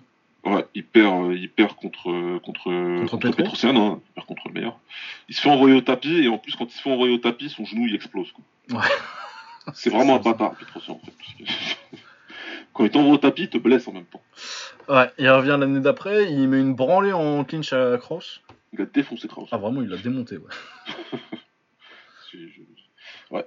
Il bat Stevenman, c'est ouais, il perd contre Aristi, mais Aristi. c'est- Ouais, Steve Hellman, bon, Steve Hellman, il, il avait perdu contre, contre Alazov deux semaines avant, donc... euh, Ouais, ouais, ouais, c'est un taré. Euh, après, il se fait KO contre, contre Risty, et euh, après, il finit tranquillement. au- Je crois qu'il est devenu pompier maintenant, et euh, que du coup, il combat plus. euh. Ouais, il avait annoncé ça sur Sherdog, je me souviens, en disant Moi j'arrête, je suis pompier maintenant. Bah non, mais je comprends. hein. Très bien, très bien. Très bien. Mais ouais, non, c'était Mark Holst, le Canadien, qui était pas trop mauvais euh, ensuite. Ouais. Euh, on peut peut-être parler des Canadiens modernes aussi. Ouais, On a bah, quand même eu pas mal. euh, On n'a ouais, pas parlé Varga, de Michael. McDonald. Quoi? Varga, on peut parler, ouais. Ouais, Varga. Varga, champion du Glory, j'aime beaucoup Varga, moi, le style. euh. Bon, maintenant, je pense qu'il est vraiment en bout de course, là. euh. Ouais, il est... ça y est, il commence à... il commence à dater maintenant. Mais ouais, Gabriel Varga. euh, Ouais, non, euh, mais surtout que. Je l'ai vu boxer, Gabriel Varga, en vrai, ou pas? Je me demande. Hum, je sais pas si il a boxé en France, lui. Non, je En pense pas qu'il peut-être boxé en France, mais si je l'ai vu boxer, je l'ai je l'ai vu boxer en Hollande, mais je pense pas, en fait. Oh non, non, non, même pas. Non, je pense pas. Contre, Amar... contre Amrani, peut-être? Non, c'était à Dubaï. euh, Non, mais non, je l'ai jamais vu boxer, là. Ouais. Enfin, je l'ai jamais vu boxer, je l'ai vu boxer, mais pas en vrai. Oh, ouais. Mais ouais, non, euh, il a battu l'Ertila. euh, Sa première grosse victoire, c'est au même K1 de 2012, là où il y avait Rufus contre. Ouais, exact. Ouais. Je l'ai pas revu depuis le combat, euh, je le retrouve pas, ça m'énerve. Combat contre Lertina Ouais. Moi, je l'ai vu en live. Ouais, je l'ai vu en live, mais. euh, Ouais, ouais, mais sinon, euh, non. Sinon, Mais j'avais c'est pas trop fait gaffe à l'époque parce que bah, on le connaissait pas, tu vois. Ça m'avait choqué qu'il ait battu l'Artila, tu vois, mais j'avais pas non plus euh, fait trop gaffe à ce moment-là, tu vois. Ouais, ouais, moi j'étais moins. euh, ça me choquait qu'un Canadien euh, ait un niveau, euh, niveau euh, pour, pour combattre des gars en kick, mais Lertina en kick, ouais, j'étais pas trop. Ouais, tu vois, tu te dis bon, surtout qu'il y a une différence de poids quand même aussi. Ouais. J'avais pas trop fait gaffe à l'époque et du coup, euh, maintenant je le, je le reverrai bien. Euh, il avait battu Esbiri au tournoi, euh, au tournoi du Glory, là, le Glory 8 à Tokyo. à- à Tokyo, ouais. Ouais, avant qu'il perde contre le gagnant Yuta Kubo. Bah, le mec qui était à l'époque, à ce moment-là, le numéro 1 de la KT, ouais. Un temps. Ensuite, ouais. Il remonte tranquillement au Glory. euh, il regagne un tournoi contre Yod Kunpod et euh, Shane Oblonsky. Putain, putain, je l'ai oublié lui. Ah oui, putain. Il Ouais, est c'est- bizarre, lui. Ouais, il a un style bizarre lui. Ouais. Ouais. Euh, Lui, je l'ai vu boxer à Amsterdam, je crois. Il s'est fait démonter. Euh, Ouais, non, il met une leçon à Yod Kunpon. qui était- qui- Qu'on qu'on attendait quand même un petit peu, tu vois. Tu te disais peut-être qu'il a, s'il a marché un petit peu en kick parce qu'en Thaïlande ça marchait pas du tout pour lui parce qu'à chaque fois il se faisait bouffer en clinch. Ouais. Bah, comme les, sites Monchey, quoi. Euh, ouais, et ensuite après euh, il met une vraie leçon à Amrani euh, à Dubaï pour prendre le titre du Glory. Ouais, ouais. Vraiment super performance, c'est vraiment la performance de sa carrière ça. Ouais, fait la misère. Super. C'est la misère. Ensuite, il perd contre, contre Adam Chouk à Milan. Il gagne contre Liu Wei. C'est une bonne petite victoire, ça, que personne à qui personne n'a fait gaffe. C'est vraiment pas mauvais, Liu Wei. Ouais. Euh, il gagne le- la revanche contre Adam Chouk. Ça se discute. C'était très discutable, ouais, dans mon souvenir. Pas un super combat en plus, parce que Ouais, c'était moche. c'était assez moche, mais moi, euh, j'avais quand, j'avais quand même Adam Chouk. Ouais. Après, euh, il, a, il, y a, il y a Robin Van Roosmalen qui qui, est, qui est- qui est descendu, et là, ça, ça- ça- le, le manque de puissance euh, s'est fait sentir.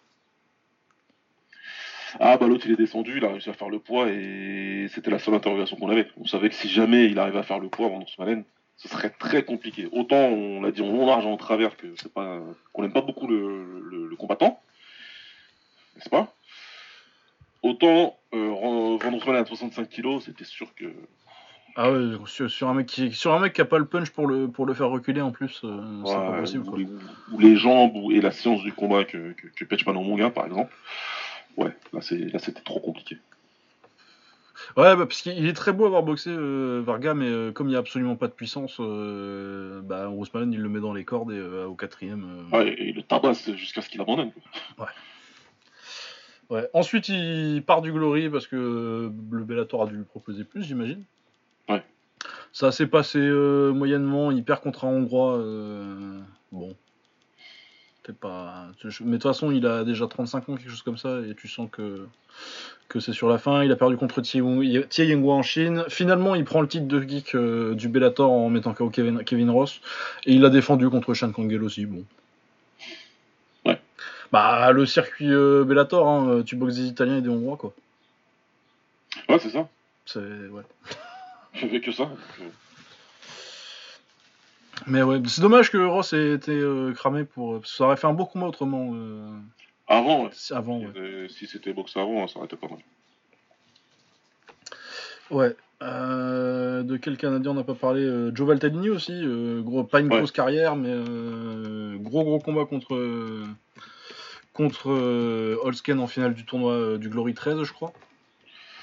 Euh, je sais plus c'est quel glory, mais ouais. Je me rappelle du combat en tout cas. Ouais, où il avait fumé aussi Raymond Daniels, c'est le 13 à Tokyo. Ouais, il fume euh, Daniels euh, avec le low kick et le finit sur un high kick, je crois. Ouais, il le finit sur un high kick, il lui met trois rounds de low kick et après, une fois que Ouais. il- la tête elle descend euh, parce que ses jambes elles plient, il lui met un gros high kick. Grosse bagarre aussi contre Marc de Bond qui est assez controversée. Où il prend le Ah titre oui. du coup pendant l'absence de pendant l'absence de Holsken. si ce ouais. Euh, pour moi, Demont, il avait gagné, mais c'était un bon combat. Ouais, c'est un bon combat, il l'envoie au tapis sur c'est sur un high kick qu'il l'envoie au tapis? Sur un high kick, quoi. Sur un bel enchaînement. Euh, 1, 2, 3 euh, high kick. Mais Demont, il l'envoie au tapis derrière sur un genou sauté. C'était un bon combat. Il prend le titre à ce moment-là, mais euh, derrière, il arrête parce que euh, on lui découvre un problème de santé. Ouais, ouais, il y a des dégâts cérébraux. et- Ouais, ouais. Ce qui est pas étonnant euh, vu ce qu'on a entendu sur euh, comment il s'entraîne. Voilà, dans son, euh, dans leur gym, apparemment ça se part n'importe comment, ça fait des grosses guerres. Et donc du coup, il avait des, des commotions et il pouvait plus, il pouvait plus boxer. Mais il se termine avec un palmarès acceptable. Il a une victoire contre Karim Gadji, il a une victoire contre Murat Direkchi, même s'il est cramé. Ah, il est cramé direct à ce moment-là. Cramé, pas dans sa caté, enfin bref, il n'y a, rien qui va. Donc, bon, il est là quand même. Mais ouais, non, il termine avec un, il termine avec un bon palmarès. Pour une carrière euh, courte en, en pro, c'est c'est- c'est quand même bien. Oh non, c'est c'est une belle carrière. Ouais. C'est une belle carrière. Euh, on n'a pas parlé de Michael McDonald euh, trop, à part pour dire qu'il se faisait mettre KO par des gens. Ah, Michael McDonald, euh, toi qui nous écoutes, passe-lui le bonjour. Espèce de fou, hein. Euh, Et ouais, Michael McDonald, bah, c'est, c'est, c'est- Non, mais c'était un bon combattant, c'est pareil, c'est un mec qui était, euh, je trouve, qui était, bah, déjà, il... il combattait à très haut niveau alors qu'il était déjà âgé. Ouais, c'est ça, parce que bah, il commence euh, dans les années 80, il commence en 86. Ouais, comment Et il a boxé tout le monde. Hein. euh, il a Ouais. boxé Piotrowski, il a boxé Rufus, il a boxé Sefou, il a, il a boxé Hart, il a boxé Smith. euh, il a mis KO Crocop. Ouais. Un des plus gros upsets de l'époque. Euh, il a battu Feitosa. Bon, Feitosa était en début de carrière quand il faisait pas grand chose. Ça a mis du temps à démarrer. Feitosa, euh, je crois qu'il démarre à deux, deux victoires, 8 défaites. Ouais. Mais euh, quand même, il a fini par battre Rufus quand même en 2002. Puis ouais, il a battu Gregory Tony. Ouais, bah, Tony, ouais, c'est vrai. Bah, Tronier, hein, au tournoi de Vegas en, en 2002. Euh, du coup, il s'est qualifié pour des finales quand même. Enfin, non, c'est, c'est- non, c'est, c'est- non, bah non, ce n'est pas des finales en fait. Euh, mais il a boxé Semi Shield. euh, Ouais, euh, il- ouais, il boxe X, Paul Bonjaski, enfin, il, boxe... il... il a boxé tout le monde. Ouais, ouais, non, il a vraiment, une- vraiment une belle carrière. euh, Alors que c'était pas un vrai poids lourd, poids lourd quoi. C'était pas un poids lourd, et euh, quand il combat euh, ces mecs-là, il est déjà largement dans sa trentaine. Donc, euh, donc ouais, ouais, clairement, euh, c'est une belle carrière, quoi. Ouais, non, c'est une belle carrière que ce soit un fou. hein. Et ouais, non, non, très très bon combattant. J'aimais bien moi, Michael McDonald. Il avait du style en plus. J'aime bien, j'aime bien son, son style de boxe. Ouais. Mais ouais, c'est clair que, à part la série de défaites à la fin, là. euh, Ouais, bah après, à la fin, là, c'est bon, là, il est, euh, il, est, euh, il est dans les 40 ans quand il, il a sa série de défaites, quoi. Ouais. Il est dans la quarantaine, donc ouais. Mais sinon, euh, ouais, il perd vraiment, même, même jusqu'en 2005-2006, tu vois, il perd que contre des bons, à part Uchida vite fait, quoi. Ou des Ouais. mecs beaucoup plus gros comme, comme Björn Briggy. Ouais. Ouais, Ah, bah, non, c'est une belle carrière et- un monstre, quoi. Ouais, l'année 2001-2002, euh, vraiment, il est très fort. Ouais. Voilà. Euh, bah, je pense qu'on a qu'on commence à avoir fait le tour un peu. Hein. Ouais, bah, on a, on a cité pas mal de noms, c'est déjà, c'est déjà Oui, puis on très a bien. combien de temps d'émission là volontairement pas citer tout le monde, mais c'est déjà bien. Ouais, bah t'as non, fait, bah- t'as fait un classement, du coup, alors? Ouais, j'ai un classement euh, que je vais devoir euh, mixer parce que j'ai fait un classement américain. Je vais faire le classement américain d'abord et puis après je verrai où je mets des Canadiens. Euh, donc mon classement des meilleurs kickboxers américains. En dixième, j'ai Bob Furman. Ouais. Très très fort, très très fort à 70 au début des années 80. Euh, neuvième, j'ai mis Joe Louis parce que c'est le père du sport quoi. Et le premier, Ouais. la première via star. Après, euh, je ferais peut-être un classement au skill. Après, je- si je le faisais au skill, je pense que je vire Joe Louis. euh, je vire le suivant aussi qui est Bill Wallace. Ouais. Et à la place, je mettrais euh, Alvin Proder et Curtis Bush. En remontant Bob Furman pour le coup. Ouais, tu plus haut, Je- ouais. Mais je si, si c'était sur le niveau de skill, euh, je pense que je mettrais Curtis Bush et Alvin Proder. Ok. C'est vraiment des, deux des meilleurs au niveau du style que j'ai vu, puis c'est ceux que je préfère à regarder. Mais ouais, Bill Wallace et Joe Louis, c'est les, c'est les, pa- les padrés, quoi. Ouais. Encore que je mettrais bien sur Mano dessus. Mais... Euh, septième, j'ai mis Paul Visio. Très technique, une quarantaine de combats, une seule défaite qui est vengée. euh, vraiment un des meilleurs euh, poids euh, 60 kg de- des années 80. Et actif jusqu'en 90. Très très fort. Ouais. Euh, ensuite, j'ai mis la doublette euh, Denis 6ème, 5ème, du coup, Denis Alexio et Don Wilson. Ouais. Parce que bah parce que c'était pas deux des meilleurs américains des années 80, quoi. C'était les deux meilleurs américains, je pense, euh, à part un autre qui est, qui est au-dessus. Mais puis surtout, c'était les deux stars des années 80. C'est un peu le Wallace et Lewis de, de la décennie d'après. Ok. Au niveau impact culturel et tout. Et puis pour le coup, eux, ils étaient vraiment très forts. Surtout. Don Wilson. Euh, quatrième, j'ai mis Demis Ryu Savanas parce que je suis un sale hipster. et que non, je pense vraiment que euh, il y a une partie aussi qui est euh, basée sur le fait que il est mort et que je pense que, mais je pense sérieusement que à l'époque c'était le meilleur avec Ben Urquidez et qu'il était vraiment, vraiment là il y a une partie où tu le regardes et tout de suite tu sais quoi, même si les Oh, adversaires ouais. À l'œil, tu vois tout de suite. à l'œil, tu vois tout de suite qu'il était vraiment hyper fort et que quand tu vois que après son élève euh, Troy Dorsey, il fait ce qu'il a fait, alors que je le trouve beaucoup, beaucoup, beaucoup, beaucoup moins fort pour le coup, tu vois. Ouais, ouais. Genre vraiment, il y a un vrai, il y a un vrai gap vraiment. Non, Demetrius Savanas, c'est absolument incroyable.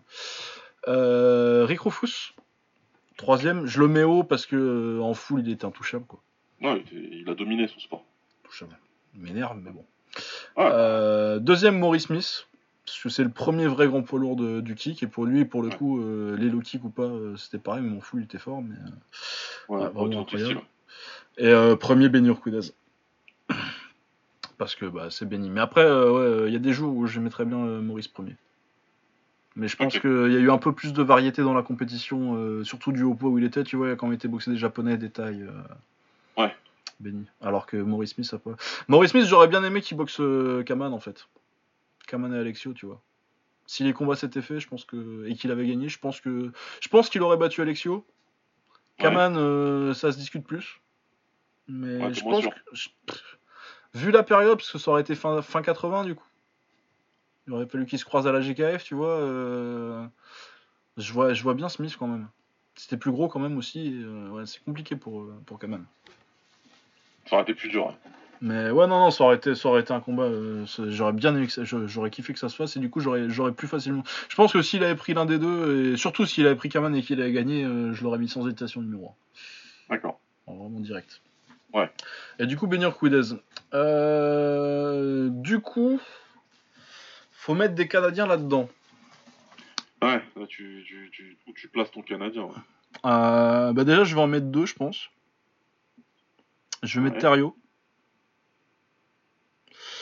Euh, que je vais peut-être mettre. euh, Putain, ça m'emmerde de virer Thurman, mais il l'a mis KO deux fois, donc je suis bien obligé. Euh, Ouais, t'es- tu mets Fer- Ter- euh, quelque part euh, entre 7 et 10, quoi. Ouais. Deuxième moitié, en dessous d'Alexio et de Wilson, quoi. ouais, le nombre de KO qu'il a mis quand même. Ouais, ouais, non, il était quand même très très fort. Ouais. Euh, Et. euh, Ou alors je laisse Sermon, mais je vire euh, Joe Louis et Bill Wallace. Et du coup, et euh, je mets aussi Pete Cunningham. Ouais. Et Où tu mets Pete Cunningham, toi?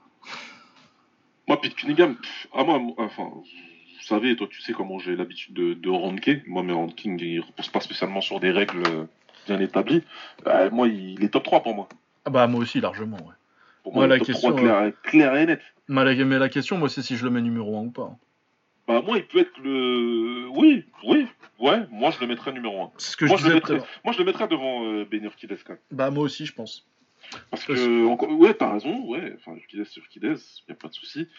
Après, c'est peut-être moi qui, c'est peut-être ma faute, et c'est- j'ai peut-être du mal à me détacher du, euh, de, de, de- comment dirais-je, l'aura de Ben Urquidez, c'est plus que ses aptitudes de combattant, pour moi.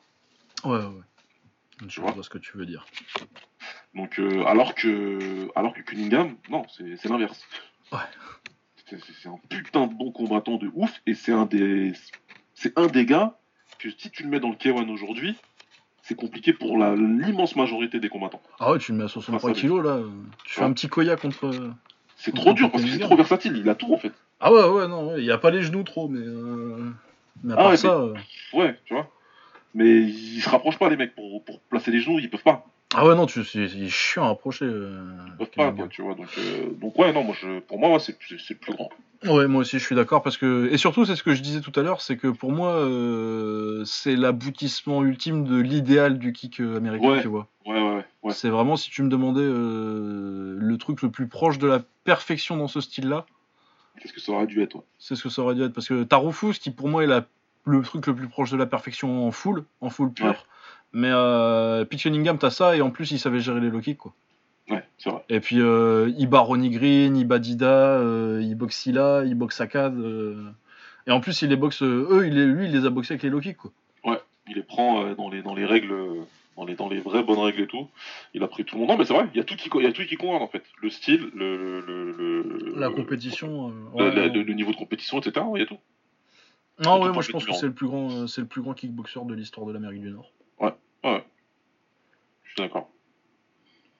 Ouais. Et du coup, ouais, non, bah, définitivement, je sors, euh, voilà, c'est Louis, en fait. Ouais, là, du coup, ils sortent. hein. Ouais, ouais, ouais. Et à la place, je mets Thériault et. Ouais. Mais ouais, non, c'est c'est incroyable. euh, Pete Cunningham. Pas assez de respect pour Pete Cunningham. Ah non, ah non. Vraiment, vraiment un boxeur incroyable. Super. Ouais. Ouais. Eh ben écoute, oui, je pense euh, du coup qu'on vous verrez euh, une grande partie de ces combattants à notre euh, petite euh, petite watch party Ouais, que je communiquerai sur les réseaux, sur la page Facebook de World du Ring, euh, sur mon Facebook, euh, même si bon, ça, ça y a pas tellement d'auditeurs qui ont mon Facebook, pas tant que ça. Euh, mais euh, et puis sur Twitter évidemment parce que c'est quand même le réseau que j'utilise le plus.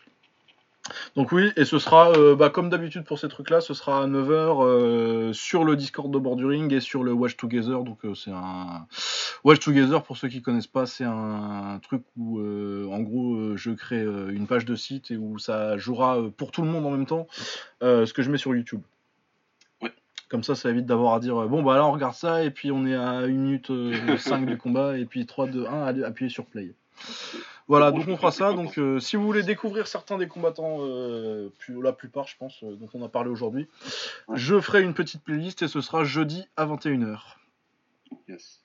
Voilà, euh, portez-vous bien, ça nous fait plaisir de vous retrouver. J'ai dit que ça faisait deux ans qu'on fait le podcast Je veux dire, ben, bon, bon anniversaire, Lucas. Ben oui, parce que ça, bon, ça fait, euh, ça, ça doit faire 5 jours maintenant, je crois que c'était le 8. Ouais, ça fait un peu plus. Voilà, mais euh, ouais, ça fait maintenant deux ans que, que on fait au bord du ring et que vous l'écoutez surtout. Ouais, ouais, ouais. Et que bah, du coup, euh, oui, non, c'est- un kiff euh, chaque semaine. Ouais, c'est plus que ça. C'est euh, même si on s'octroie des pauses de de- d'une semaine, dix jours maintenant de temps en temps, c'est un moment, c'est un moment donné, il y a un manque quoi. Ah ouais, ouais, non, bah là, de toute façon, aujourd'hui, j'ai fait. Bon, c'était sympa les vacances, je savais que t'avais les gosses la semaine dernière, et puis de toute façon, j'avais besoin de, j'avais besoin de me sortir un peu la tête de la bagarre un petit peu, ça fait pas. Ouais, Ça fait pas plus, ça fait pas de mal dans cet confinement. Mais là, j'étais là euh, depuis hier. Je m'étais dit bon, on va faire les Américains là parce que ça fait longtemps qu'on n'a pas fait un podcast. Et, et ouais, ça manque. Non, mais vraiment, c'est un, un, c'est un kiff tout le temps. Euh, merci à tous ceux qui sont venus sur le podcast aussi.